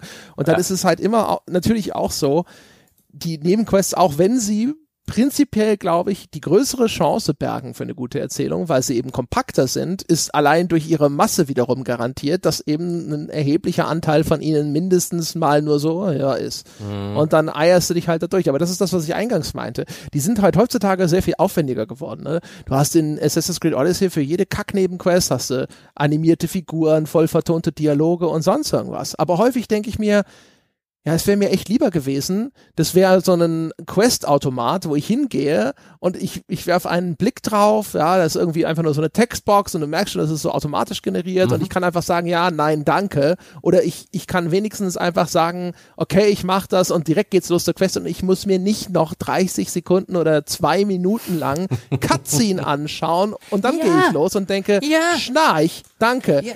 Ja, ich habe nichts gegen Fetch-Quests oder gegen, gegen sinnlose, grindige Kill-Quests, wenn die aufhören, mir auf den Sack zu gehen, bevor und nachdem ich sie erledigt habe. Was muss denn diese Scheiße sein? Ich kann mich damals noch dran erinnern, Star Wars The Old Republic, da hat die ganze Kacke angefangen. Da fanden sie es nämlich alle toll, dass das ganze Ding voll vertonte Dialoge hatte. Voll vertonte Dialoge am Arsch. Jeder Drecks-NPC hat dir fünf Minuten lang erklärt, warum du jetzt 15 Druidenköpfe besorgen musst. Das ging dir spätestens beim zehnten fürchterlich auf die Eier. Und heute machen es diese ganzen Open-World-Spiele nämlich genauso. Oder neulich Final Fantasy VII hat es auch so gemacht. Zülzt der mich 30 Sekunden lang zu, warum ich da drüben jetzt irgendwelche sieben irgendwas umhauen soll. Lass mich die doch einfach umhauen und halt's Maul. Ja, genau. Ja, wo sind die, die Textboxen von früher, die man einfach weggeklickt hat? Ja, oder einfach nur Aufgabenstellung fertig. Und genauso war das auch in Ghost of Tsushima, wo Mission abgeschlossen und dann musste sie häufig nicht mal mehr mehr abgeben. Das ist nämlich auch gut.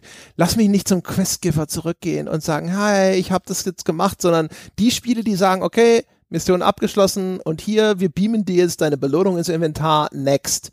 Super. Ja, Ghost of Tsushima ist ohnehin ähm, in vielerlei Hinsicht Best Practice, was Nebenquests angeht. A, werden sie sehr gut sortiert, so nach dem Motto, das ist die aufwendige Nebenquest, das ist die Sidecharakter-Nebenquest, das ist die Hauptquest, das sind kleine Nebenaufgaben und Nebenquests.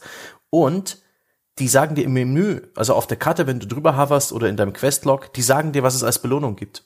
Und das ist fantastisch. Da kann man wirklich sagen, brauche ich das? Nee. Dann kann man sich die Quest sparen. Das ist fantastisch.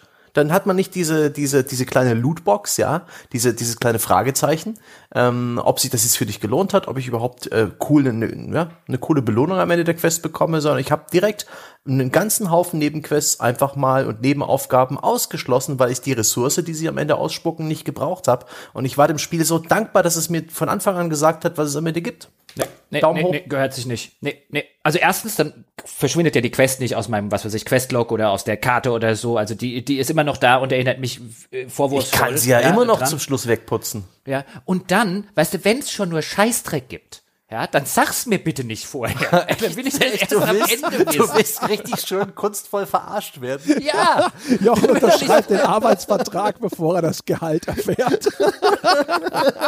ja. Alles klar, Herr Gebauer. Übrigens, das kriegen Sie. Oh. Oh, ich wünschte, Sie hätten mir es nicht gesagt. Ich hätte am liebsten einfach nur auf den Kontoauszug geschaut. ja. Ich will das vorher nicht wissen, wenn es nur Mist gibt, weil ich mache sie sowieso. Aber sag's mir doch nicht vorher. Lass mich doch in der Illusion. Ich mache das alles. Und dann gibt's ein geiles neues Schwert und ach nur Crafting-Gegenstände XY. Aber das ist besser, als es vorher schon zu wissen. Nee, es ist, ich habe das am Anfang habe ich das ge- angeschaut und habe gedacht, what the fuck, was ist mit denen los? Das macht ja das Spiel völlig kaputt. Aber das hat, ähm, nee, tut's nicht. Ich war vollkommen überrascht, dass ich da jetzt nicht irgendwie, ich habe zu einem gewissen Zeitpunkt, als ich irgendwie ähm, irgendeinen besonderen Crafting, den, den ich glaube, das, das wertvollste Metall war Gold. Genau, ich brauchte noch irgendwie drei oder fünf Gold, um mein Schwert auf Maximum aufzurüsten. Und plötzlich war ein Großteil der Nebenquests für mich uninteressant geworden, weil ich wollte jetzt Gold verdienen und habe dann alles ignoriert im Spiel, wo nicht daneben stand Gold. Und hab, musste dann sogar die Hauptquest noch ein bisschen weiter treiben. Hab dann irgendwann mein Gold gehabt und dann waren die anderen Nebenquests für mich schon wieder spannend. Und das hat, das hat mir so geholfen, einfach mir den eigenen Weg durchs Spiel zu bahnen, ohne dass es mich auf Schienen gesetzt hat. Das war tipptopp. Aber ähm, das, ja, ja. You have to play it to believe it. bei den äh, bei den Erzählungen von Nebenquests. Also äh, Jochen hat ja schon von erzählt. Also ich fand auch bei Horizon Zero Dawn, da war es cool mit äh, diesem Lore-Ansatz und es war halt auch vor allem interessantes Lore, was dir erzählt wurde. Mhm. Gibt ja dann noch den andere äh, Funktion, dass es einfach die Welt ein bisschen multidimensionaler wirken lässt, indem man sieht, da gibt's noch ganz andere Leute und die haben auch andere Probleme. Ähm, es geht nicht alles nur um diese Aufgabenstellung in deiner Hauptquest. Das ist tatsächlich eine Welt, in der passieren ganz viele unterschiedliche Dinge. Ist das das, wo es am häufigsten irgendwie in die Binsen geht? Weil es nämlich, weil ihnen dann doch zu häufig einfach nur ganz trivialer Scheiß einfällt, so, das ist der Typ und der hat entweder Streit mit dem Nachbarn oder er wird bedroht von Banditen und deswegen musst du dahin und dann musst du da irgendwas kaputt hauen oder sowas. Weißt du, diese, äh, hier sind andere Leute, die haben andere in dieser Welt Alltagsprobleme sozusagen, aber da fällt uns jetzt leider nichts Originelles ein. Puh, ich denke, das hat sehr viel mit der Exekution zu tun. Ich glaube, du kannst die belangloseste, schnarchigste Nebenquest machen mit irgendwie Klar, aber von der. Erfahrung her ist es das, wo es am häufigsten einfach so ein bisschen hä, ist. Weil ich habe das Gefühl, so bei der bei der Lore von den Welten, Hm. so wenn ich so zurückdenke, habe ich das Gefühl, dass ihnen da häufiger schon dann doch was Interessantes einfällt, was dann so historisch in dieser Welt vielleicht passiert ist. Ja, wenn es darum geht, was so aufzudecken, was ist denn vor dem Atomkrieg in Fallout los gewesen, was ist denn bei Horizon Zero Dawn passiert oder sonst irgendwas, das ist ja ne, gerne dieses Trope mit Ursache ja. der Katastrophe oder sowas. Aber umgekehrt, diese Dinger, auch wenn das wahrscheinlich die sind, wo es dann, wenn es gut gemacht ist, dann hier, gut, der blutige Baron ist, glaube ich, keine Nebenquest. Nee, ich denke, aber vielleicht ist es, ist es dann gut, wenn du nicht das bekommst, woran du denkst, wenn du drauf schaust. Wenn dir der Questgeber sagt, ich habe Streit mit meinem Nachbarn und dann wenn das am Ende bedeutet, dass du den Nachbarn verprügeln musst oder am Ende vielleicht sogar dich entscheiden, wen du verprügeln musst, und das ist alles irgendwie vorhersehbar, dann ist es blöd. Aber wenn irgendwie noch ein kleiner Twist kommt, eine kleine Überraschung, etwas, womit du nicht rechnest, dann ist es wieder gut. Ja, aber ich, ich, fra ich Frage ist nach Empirik. Ja, was ist deine hm. bisherige Erfahrung und nicht, wie macht man es richtig? Ja, aber die, also ich glaube, was, was ja André meint, ist die Sorte Quest, um es nochmal vielleicht kurz zu erzählen und abzuklappern, mhm. ob das die ist, die du meinst, deren Zweck es halt ist, nicht Hintergrundlore zwingend zu erzählen, das, das auch natürlich notwendigerweise ein bisschen, aber verschiedene Aspekte der Spielwelt zu beleuchten. Zum Beispiel jetzt in der postapokalyptischen Spielwelt. Hier ist eine Siedlung, die hat total viele Schwierigkeiten, sich von den Raidern ähm, äh, äh, irgendwie zu verteidigen. Geh hin und bring die, bring die Raider um, die diese Leute äh, äh, bedrohen. So ungefähr meinst du, oder? Ja, oder äh, du triffst halt Charakter X und Charakter mhm. X hat halt ein Problem. Ne? Es geht dann, das sind so, wenn die gut gemacht sind, sind natürlich die menschlichen Geschichten die wirkungsvollsten. Ne? Oh, das ist wirklich ein tragisches Schicksal oder sowas, an dem ich jetzt hier irgendwie Anteil nehme oder dass ich versuche, doch noch zum Guten zu wenden. Aber so in der Überlegung, ähm, auch da denke ich wahrscheinlich wieder viel an Assassin's Creed Odyssey und so. Hier ist XY und der hat irgendein Problem. Und das ist dann so, weil auch wahrscheinlich vielleicht wieder dieser Masse geschuldet, das ist halt häufig ein ziemlich stinködes Problem und dann mache ich es halt. Ja, also wenn ich so überlege, ich habe so überlegt, so von der Gruppierung her, wo habe ich das Gefühl, dass die Autoren am häufigsten Zeug abliefern, wo ich hinterher so denke, so, Mäh. und da dachte ich so, das sind äh, am häufigsten gefühlt tatsächlich so eben diese, diese kleinen, hier ist NPC X und seine Geschichte Geschichten. Könnte ja, man vielleicht das, als das, ja, aber das Moment ganz kurz, das liegt ja daran, ähm, würde ich sagen, dass das auch in anderen Medien halt der Rotz ist. Also ich meine, das ist ja derselbe Ansatz, den zum Beispiel Serien auch gerne verfolgen. So hier ist mal die die Folge, in der der Plot eigentlich nicht weitergeht, aber hier sind hier sind jetzt unsere äh, äh, drei Helden irgendwie in einer Situation äh, auf einer in einer ganz anderen Situation gefangen und ein in sich abgeschlossener Plot im Rahmen dieses Ganzen entspinnt sich, weil wir wollen zeigen, dass in der Welt, in der unsere Serie stattfindet, es auch noch Konflikte gibt und andere Figuren und die haben Probleme und die wollen wir hier auch zeigen. Also diese Multi äh, Multiperspektiven, die die André schon angesprochen hat und das ist auch im Serienformat in der Regel die Scheißfolge Folge der Staffel. Also, weil, weil es gar nicht, weil ich glaube, hier wird, hier wird häufig versucht, ein Problem zu lösen, das eigentlich überhaupt nicht existent ist. Ähm, nämlich zu denken, ein, weißt du, bei Assassin's Creed Odyssey, ich habe es jetzt nicht gespielt, aber mein erster Gedanke wäre nicht, oh, diese Welt kann nur real werden, wenn da lauter Leute Alltagsprobleme haben, sondern das brauche ich in diesem Kontext eigentlich nicht, aber es wird gedacht, das brauchen wir auch, um die Welt lebendig zu machen. Und dann haben die ihre Alltagsprobleme und dann sind die für mich als Spieler aber einfach uninteressant, weil ich spiele das Ganze auch nicht, um Alltagsprobleme zu erleben, sondern als Eskapismus vor dem Alltag. Könnte man die vielleicht als Zierquest bezeichnen? Oder so. Hm, oder Staffagequest. Ich weiß schon ein bisschen, was André meint, aber wir sind sie nicht so oft vor die Flinte gekommen, weil ich habe dankenswerterweise in der letzter Zeit eher interessantere Spiele gespielt, die halt gutes Quest-Design haben und eben ich mein, auch interessante Alltagsprobleme. Jetzt mal drüber nachgedacht, haben auch Fernsehserien durchaus Nebenquests in der Hinsicht. Ja, also, also da gibt so es die, die Handlungsstränge, ne? Das ja, genau, aber ja, ja, aber die halt den, den, den, einen ähnlichen Zweck erfüllen wie die Nebenquests in Spielen. Ja, die zumindest die, die, die Sorte. Ja, wenn sie genau. das denn auch tun, ne? Also ich habe halt echt das Gefühl, weil zum Beispiel halt auch, du dann selbst die, die Sachen, die mal ein bisschen originell waren, werden dann halt auch immer wieder aufgegriffen. Also wenn du in Assassin's Creed Origins zum Beispiel dann mit Bayek zwischendrin so eine Detektivquest kriegst. Da ist ein Mord geschehen und, und jetzt musst du den aufklären und dann untersuchst du den Tatort und und dann das ist aber halt, das ist halt nicht mehr originell heutzutage, weil du denkst dir, ja, ich war auch mhm. mit, als Geralt schon unterwegs und habe den Tatort untersucht und ich habe als Batman den Tatort untersucht und ich habe als Dingsbums den Tatort untersucht und jetzt habe ich echt genug Tatorte untersucht und interessant wäre es halt, wenn dir was Neues einfällt. Und sehr häufig, finde ich, verknüpfen sie es dann auch nicht effektiv mit ihrer Welt. Manchmal gelingt das.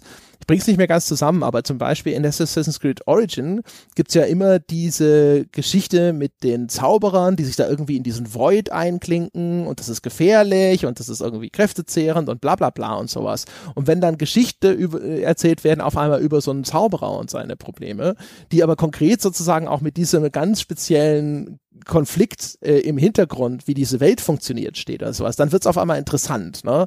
Dann habe ich eine Kombination aus, so funktioniert diese Welt, das sind andere Bedingungen und diese nehmen jetzt Einfluss auf das Leben dieses Menschen und deswegen hat er ein ganz spezifisches Problem. Und das kann dann sehr interessant sein, zum Beispiel, wie die Leute auch dann eben mit den besonderen Gegebenheiten dieser Welt umgehen oder wie sie darunter leiden und welche Folgen das manchmal hat, die man vielleicht sich selber noch gar nicht so ausgemalt hat, aber ein kluger Autor, der über, da, über das nachgedacht hat, was er als Rahmenbedingung für diese Welt geschaffen hat und wie sich das dann auswirkt auf das Leben der Menschen. Und das ist dann cool und interessant. Aber häufig steckt, steckt dann halt irgendwo, da ist halt ein Dorf in der Ecke und da sind irgendwie böse Monster oder Menschen ringsherum und die brauchen Hilfe und weil ich nichts Besseres zu tun habe, hau ich halt was kaputt.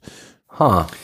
Ja, und häufig an dieser Stelle, finde ich, merkt man auch, dass, dass Story, gerade in, in so Open-World-Spielen, Rollenspielen, halt in den Sorte Spielen, die halt häufig die eben diese Nebenaufgaben haben, gibt natürlich jetzt auch in der in linearer Form das Ganze, aber häufig reden wir halt dabei bei Spielen, die etwas offener aufgebaut sind, zumindest ein Rollenspiel-Touch haben und sehr storylastig sind, wie wenig Story und viel vom restlichen Spiel bei Spielen immer noch zu tun haben, nämlich wie wenig oder wie viel Geschichte du über das viel zitierte Environmental Storytelling machen kannst, dass das noch absolut vollkommen in, in, den, in den Kinderschuhen steckt und wie wenig da gerade in so Open-World-Spielen auch gemacht wird und wie viel immer noch von dieser Welt erzählt wird über Quests, häufig über Nebenquests und die Dialoge, die darin in irgendeiner Form stattfinden. Und ich meine. Ah, übrigens, guter Punkt, ganz ja. kurz, äh, weil du es weil, weil du's erwähnst, was mir dabei in den Sinn kommt, ist dadurch, dass Nebenquests ja meistens vom Budget her einfach nicht in der Inszenierung so aufwendig sind, was, was dann passiert ist natürlich, dass da noch viel mehr mehr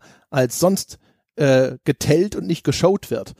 Also du hast halt, ne, mhm. bei vielen ist ja dieses Showdown Tell, ne, also zeig mir einfach irgendwas, aber anstatt es mir ausbuchstabieren zu lassen und indem du eine Figur dahinstellst, die mir irgendwas erzählt. Und das geht halt bei den aufwendig inszenierten Sachen eher, aber nicht unbedingt bei den Nebenquests, wo dann nicht nochmal extra irgendwie eine Kamerafahrt und sonst irgendwas eingebaut wird oder extra Objekte designt werden. Und dadurch hast du da viel mehr dann eben auch so Mauerschau. Und dann erzählt dir jemand nochmal drei Minuten, was da vorher alles passiert ist, aber es wird dir halt nicht gezeigt und das macht es noch mühseliger in der Erzählung. Ja, und was man natürlich noch viel mehr machen könnte, ist zum Beispiel viel von dem, von dem ganzen Lore, was man auch nicht einfach erzählen könnte, sondern dem Spieler auch einfach zeigen könnte und ihn erleben lassen könnte, wie viel sich da und das ist auch ganz interessant, wenn man das nächste Mal eins diese diese diese diese Spiele spielt, sich mal zu fragen, wie viel von diesem Lore kann ich eigentlich, das jetzt wirklich nicht nur altes Griechenland oder so, sondern auch wirklich das Lore innerhalb dieser Assassin's Creed Spielwelt, wie viel dieses Lores kann ich eigentlich im Rahmen dieses Spiels erleben oder auch bei einem Fallout oder bei einem Skyrim und wie viel kriege ich einfach nur schnöde irgendwo erzählt und kann es nicht erleben. Und ich glaube, da könnten halt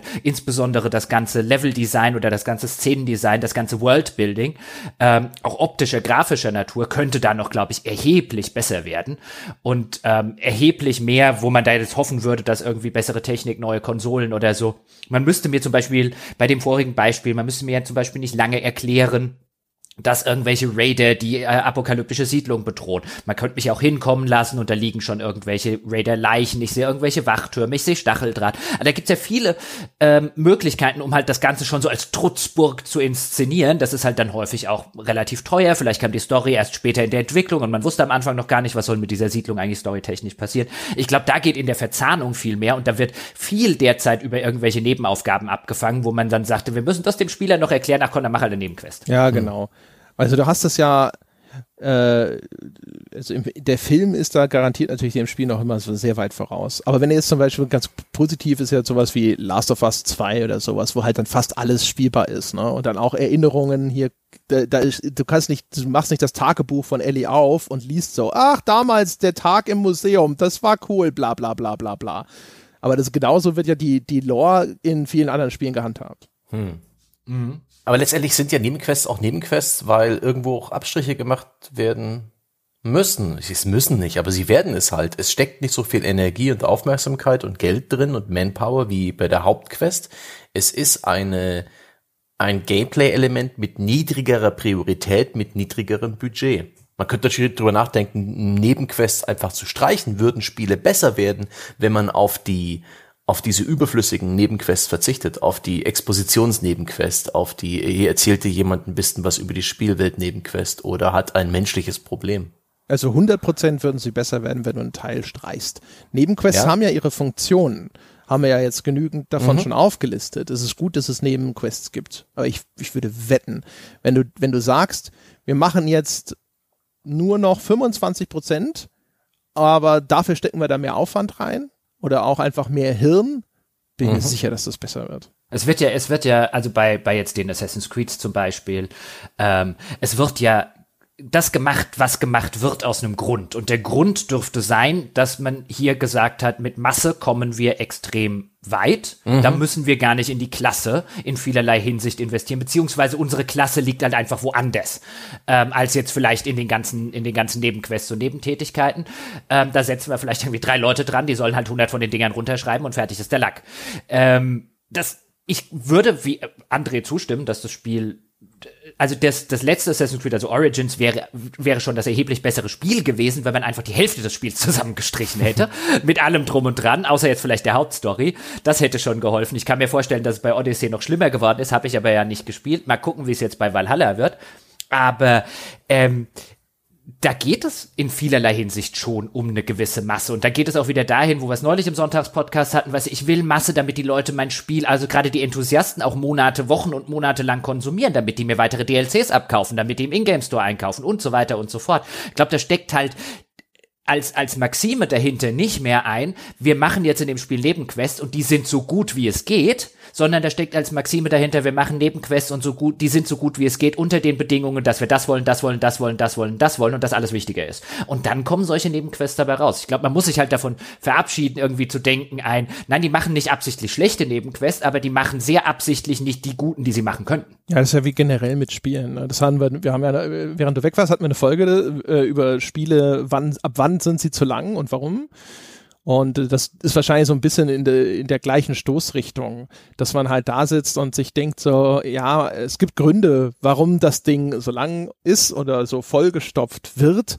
Und man kann sich natürlich immer wünschen, das wäre anders, aber es gibt halt kommerzielle, ökonomische Gründe, die dafür sprechen zu, oder zu sprechen scheinen, dass man das anders handhabt. Und dann, ja, na, du, wirst halt höchstens mal, ganz selten hast du vielleicht einen Glücksfall, wo irgendein Team so voll ist mit brillanten Menschen, dass dann halt irgendwo zumindest ein erheblicher Anteil von diesen Inhalten tatsächlich irgendwie super ist und interessant ist oder sonst irgendwas.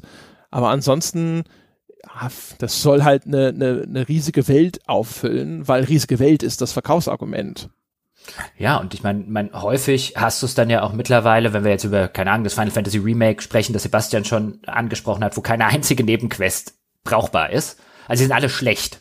Wirklich downright schlecht.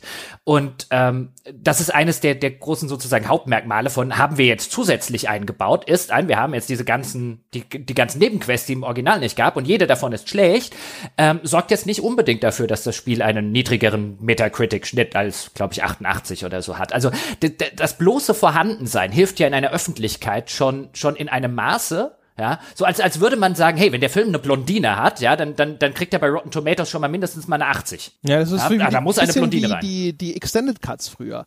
Oh, 30 Minuten mehr Herr der Ringe. Oh, das ist ja Oh Gott, super. ja. Und dann hinterher so, ah, shit, okay.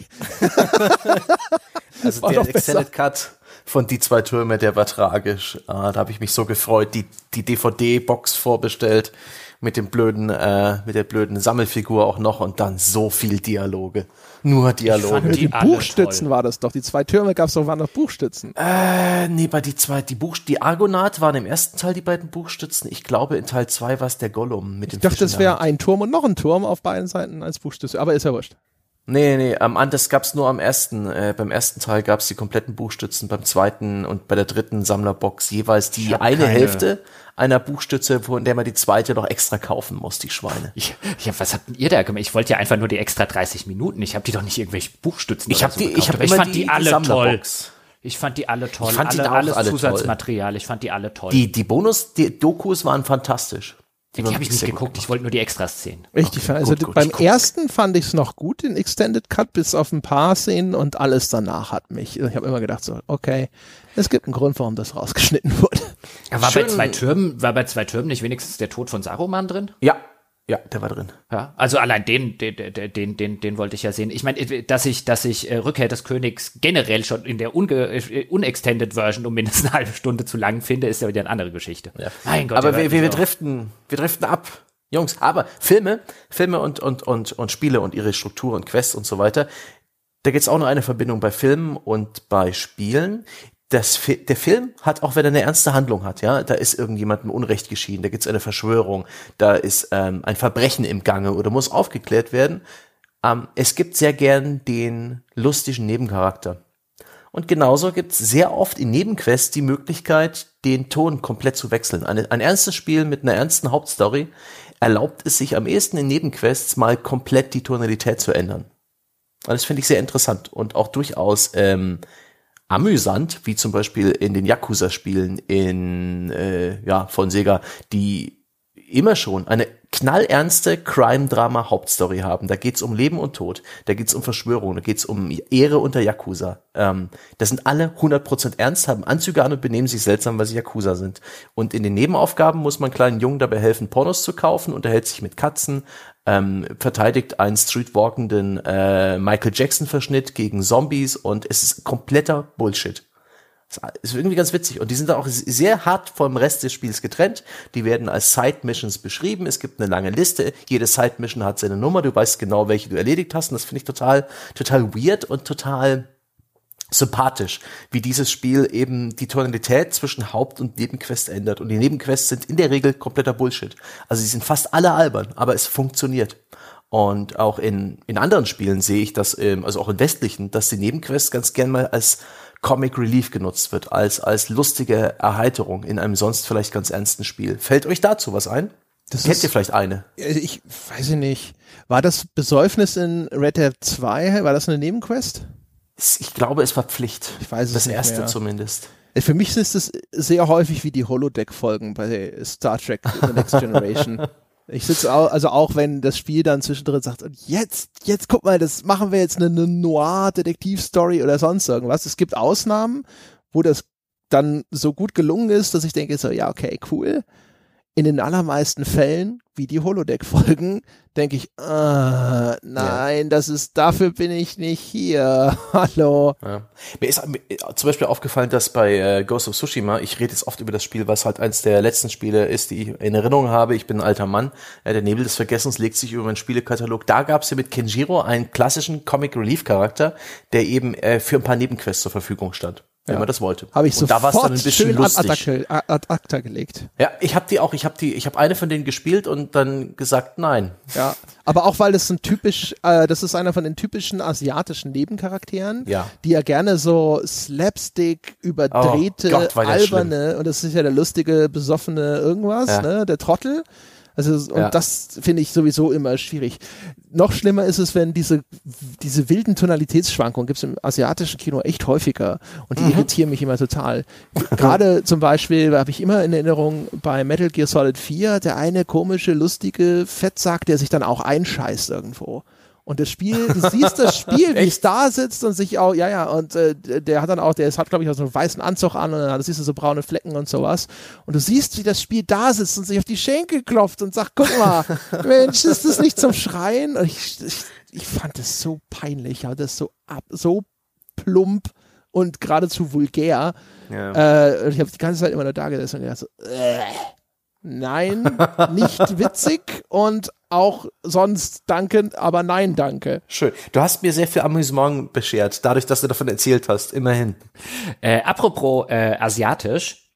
Ich habe ja eingangs gesagt, dass äh, japanische Rollenspiele im Insbesonderen man da ein bisschen anders behandeln muss. Also ich könnte keine einzige gute Nebenquest aus einem japanischen Rollenspiele ever nennen. Ever. Mir fällt keine ein. Wahrscheinlich gibt es eine, vielleicht ist mir eine entfallen, aber mir fällt gerade wirklich keine ein.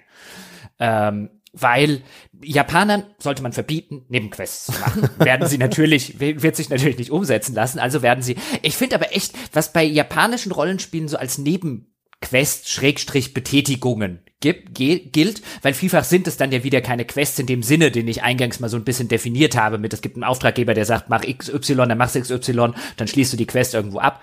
Aber zum Beispiel eine der schlechtesten Nebenquests, wenn ich jetzt nach Worst Sidequests gesucht habe, bei Google in Vorbereitung auf die Folge, kam häufig aus Final Fantasy X das Lightning Dodging, also das, das dem Blitzen zur Seite hüpfen. Es gibt in Final Fantasy X gibt es eine äh, äh, Region, in dem kommen alle paar Sekunden Blitze äh, runter und äh, treffen die Spielfigur, wenn man nicht in dem Moment, wo der Bildschirm aufblitzt, äh, die X-Taste drückt. Dann hüpft man sozusagen zur Seite. Und was man machen muss, ohne dass einem meines Wissens nach das Spiel das in irgendeiner Form sagt, es ist auch keine Quest über diese, äh, an diesem, an diesem Ort läuft man halt einfach vorbei und versucht jetzt äh, sozusagen von A nach B zu kommen. Aber wenn man die beste Waffe für ein Partymitglied haben möchte, dann muss man diesen Blitzen 200 Mal am Stück ausweichen.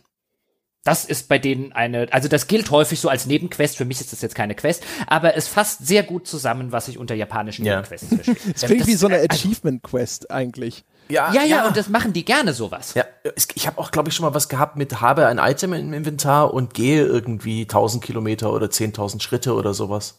Also wirklich Fleißarbeit regelrecht. Ja, oder ich sage jetzt mal, wenn du auch da wieder beste Waffen und so weiter haben willst, das ist dann natürlich dann optionaler Natur, aber dann lassen die dich bei Final Fantasy X auch Blitzball spielen.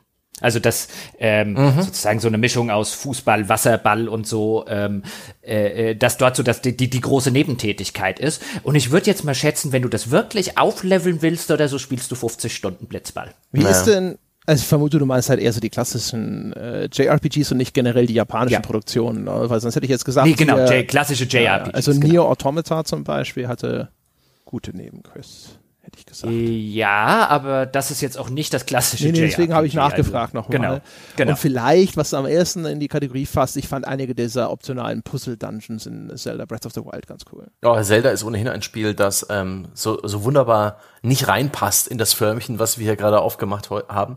Denn bei Zelda hat ja sehr viele Aufgaben und auch Geschichten und Rätsel und kein Questgeber und kein Ausrufezeichen oder Fragezeichen und kein Icon auf der Karte. Oh, da gab's doch durchaus Quests bei Zelda. ja, ich habe es nicht so lange gespielt, aber Zelda hatte eben sehr viele Beschäftigungen. Ja, es gab auch Beschäftigung, aber es gab auch durchaus, oder André?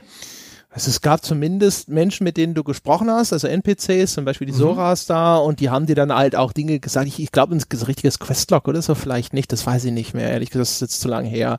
Aber es gab ja halt alleine diese 100 Puzzle-Dungeons, ne, und das würde ich jetzt, das ist ja so einfach so eine endlose Versorgung an Nebenquests, hätte ich jetzt mal gesagt. Von denen muss es ja lang nicht alle machen, aber die fand ich schon ganz cool. Aber das bringt mich zu einem Punkt, den ich auch noch auf meinem Zettel habe, nämlich die, das betrifft, ich glaube, das beschreibt eher neben Aktivitäten als neben Quests, aber es, man kann es als die geheime Nebenquest bezeichnen. Und zwar etwas, was du im Spiel machen kannst, ein Rätsel, das du lösen kannst, ein Schatz, den du finden kannst, für den Hinweise verstreut sind, aber eben kein Questgeber, der explizit sagt, dass es da möglich ist und dass du es machen musst. Das äh, mochte ich zum Beispiel in, in diesem Prey Remake sehr gern, dass es da hier und da verschlossene Räume gab, wo man eindeutig das Gefühl hatte, okay, hier ist irgendwie, hier ist eine kleine Aufgabe für mich, wie komme ich da rein? Und wo man sich dann umgeschaut hat und vielleicht auch ein bisschen irgendwelchen Hinweisen gefolgt ist, konnte man dann in diesen Raum rein. Genauso ein bisschen wie Zelda Breath of the Wild eben im großen Stil macht, mit allerlei interessanten Orten und Strukturen in der Landschaft, wo man als Spieler sich selbst ja, überlegen muss, wie komme ich da hin und eins und eins zusammenzählen muss. Das mag ich sehr gern, wenn Spiele das machen. D- d- An der Stelle übrigens, was mir jetzt gerade äh, siebenteils einfällt, wenn du zum Beispiel so einen Last of Us nimmst, das kam mir jetzt gerade in den Sinn, weil aktuell gespielt und ähm, da gibt's dann ja auch immer mal so ein Ah, da drüben ist noch ein Raum, in den komme ich jetzt gerade nicht rein. Wie komme ich denn da rein? Muss ich da vielleicht irgendwie außen rum? Und dann gibt es ja die Sorte Spiel, die, dann stehst du an der, an der verschlossenen Tür und der, dein, dein Avatar versucht sie aufzumachen. Du merkst, ah, zu, ich muss einen anderen Weg finden. Und dann ploppt dieses Pop-up auf, neue Nebenquest, finde einen Weg Ja. in den äh, verschlossenen Raum. Und da könnte ich jedes Mal so ein, das ist doch keine Nebenquest, jetzt nervt mich doch nicht, Spiel. Ich habe verstanden, dass dein Zuner Raum ist, ich suche schon. Was ich Oh. äh, umgekehrt, äh, was ich cool finde, was ich mir wünschen würde, dass es am besten auch so eine Art Standard ist, ist ähm, die Quest, die sich äh, einfach finden und absolvieren lässt, ohne dass du sie erst bei irgendeinem Questgeber anschubsen musst.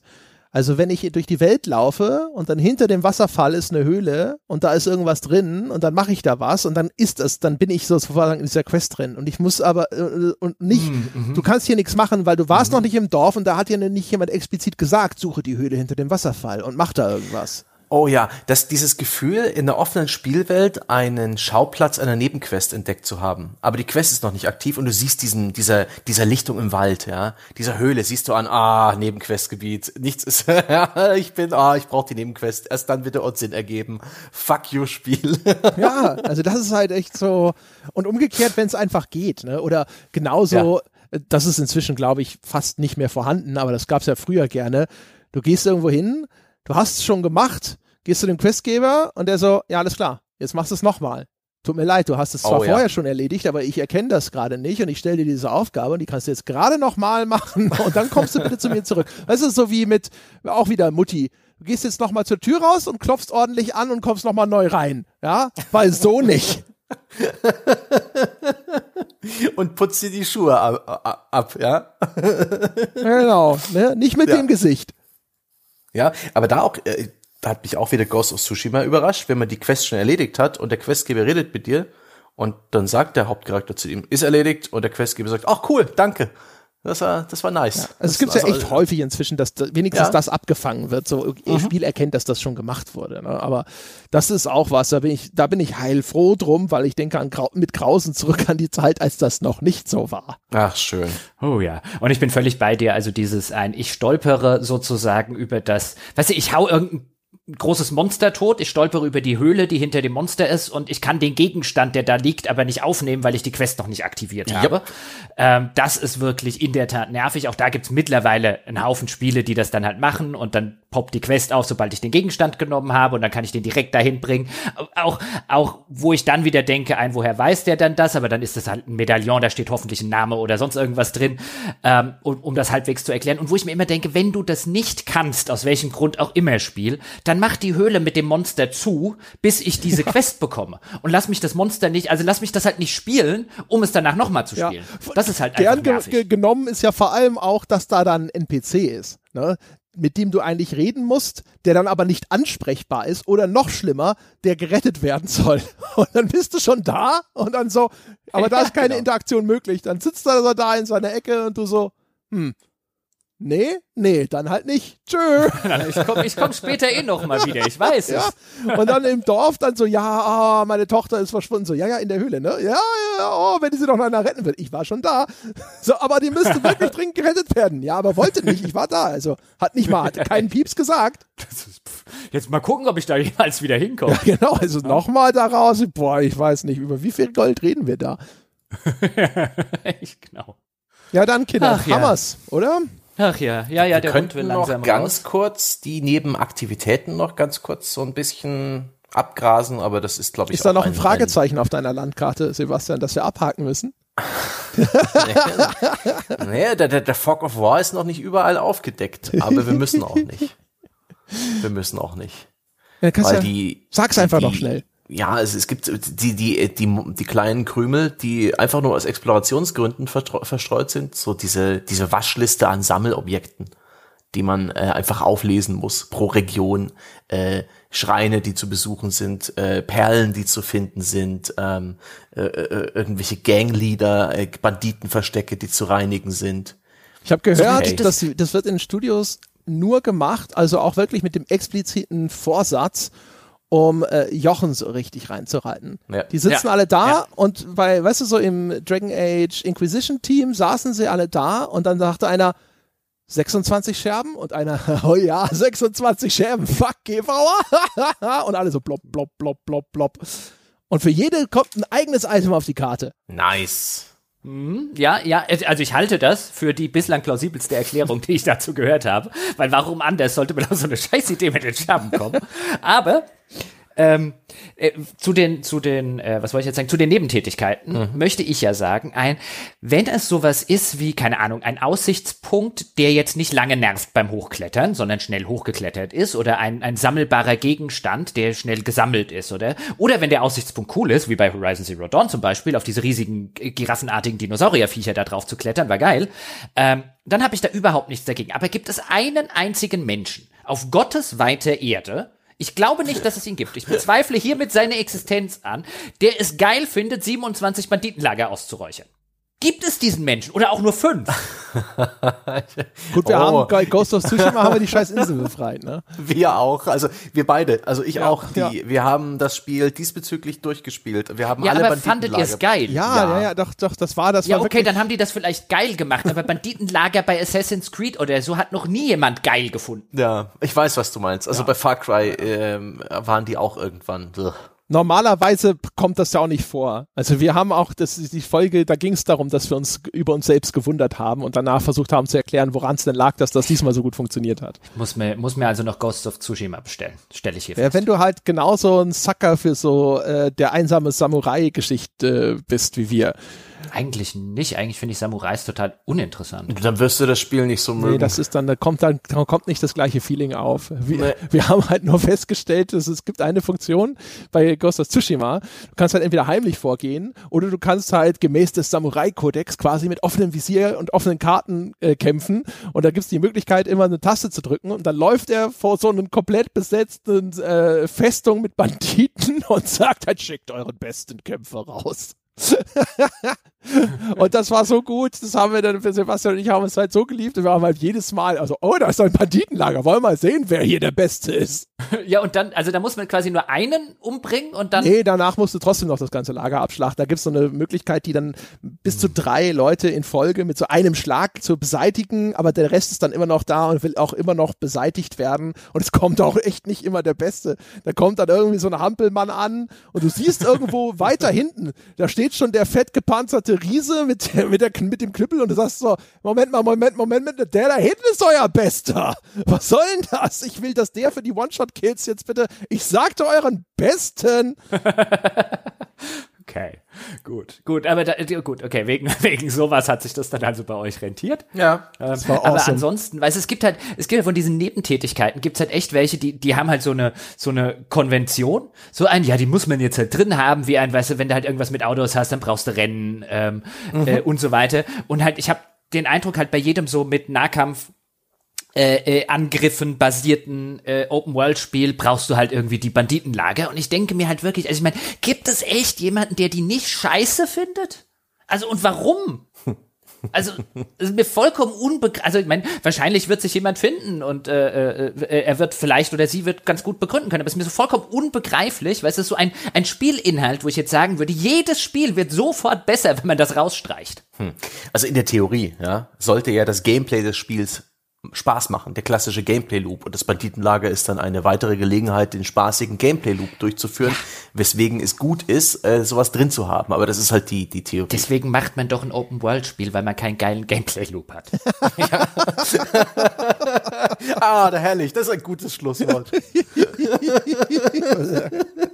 Sonst ergibt das ja gar keinen Sinn. Dann, meine Damen und Herren, erzähle ich Ihnen mal, was äh, tatsächlich Sinn ergibt. Sie könnten zum Beispiel diesen Podcast bewerten gehen auf iTunes, Sie können es auch bewerten auf Facebook, Sie können es folgen auf Spotify oder Sie können einfach weiter erzählen, dass es uns gibt. Wir leben von Mundpropaganda und es wäre super nett, wenn ihr uns ein bisschen unter die Arme greifen könntet. Unter die Arme greifen geht auch mit Geld, Wunder, oh Wunder, auf gamespodcast.de slash Abo oder auf patreon.com slash auf ein Bier könnt ihr Abonnenten werden dieses wunderbare Projekts und ihr könnt euch all die wunderbaren Dinge anhören, die wir hinter den Kulissen der Paywall so veranstalten. Sebastian hat es vorhin schon erwähnt, da gibt es Detailbetrachtungen von Witcher 3 und noch vieles mehr. Und ansonsten unter forum.gamespodcast.de könnt ihr uns über diese Folge diskutieren und auch über alles weitere, was euch so in den Sinn kommt. Das war's für diese Woche. Wir hören uns nächste Woche wieder. Bis dahin.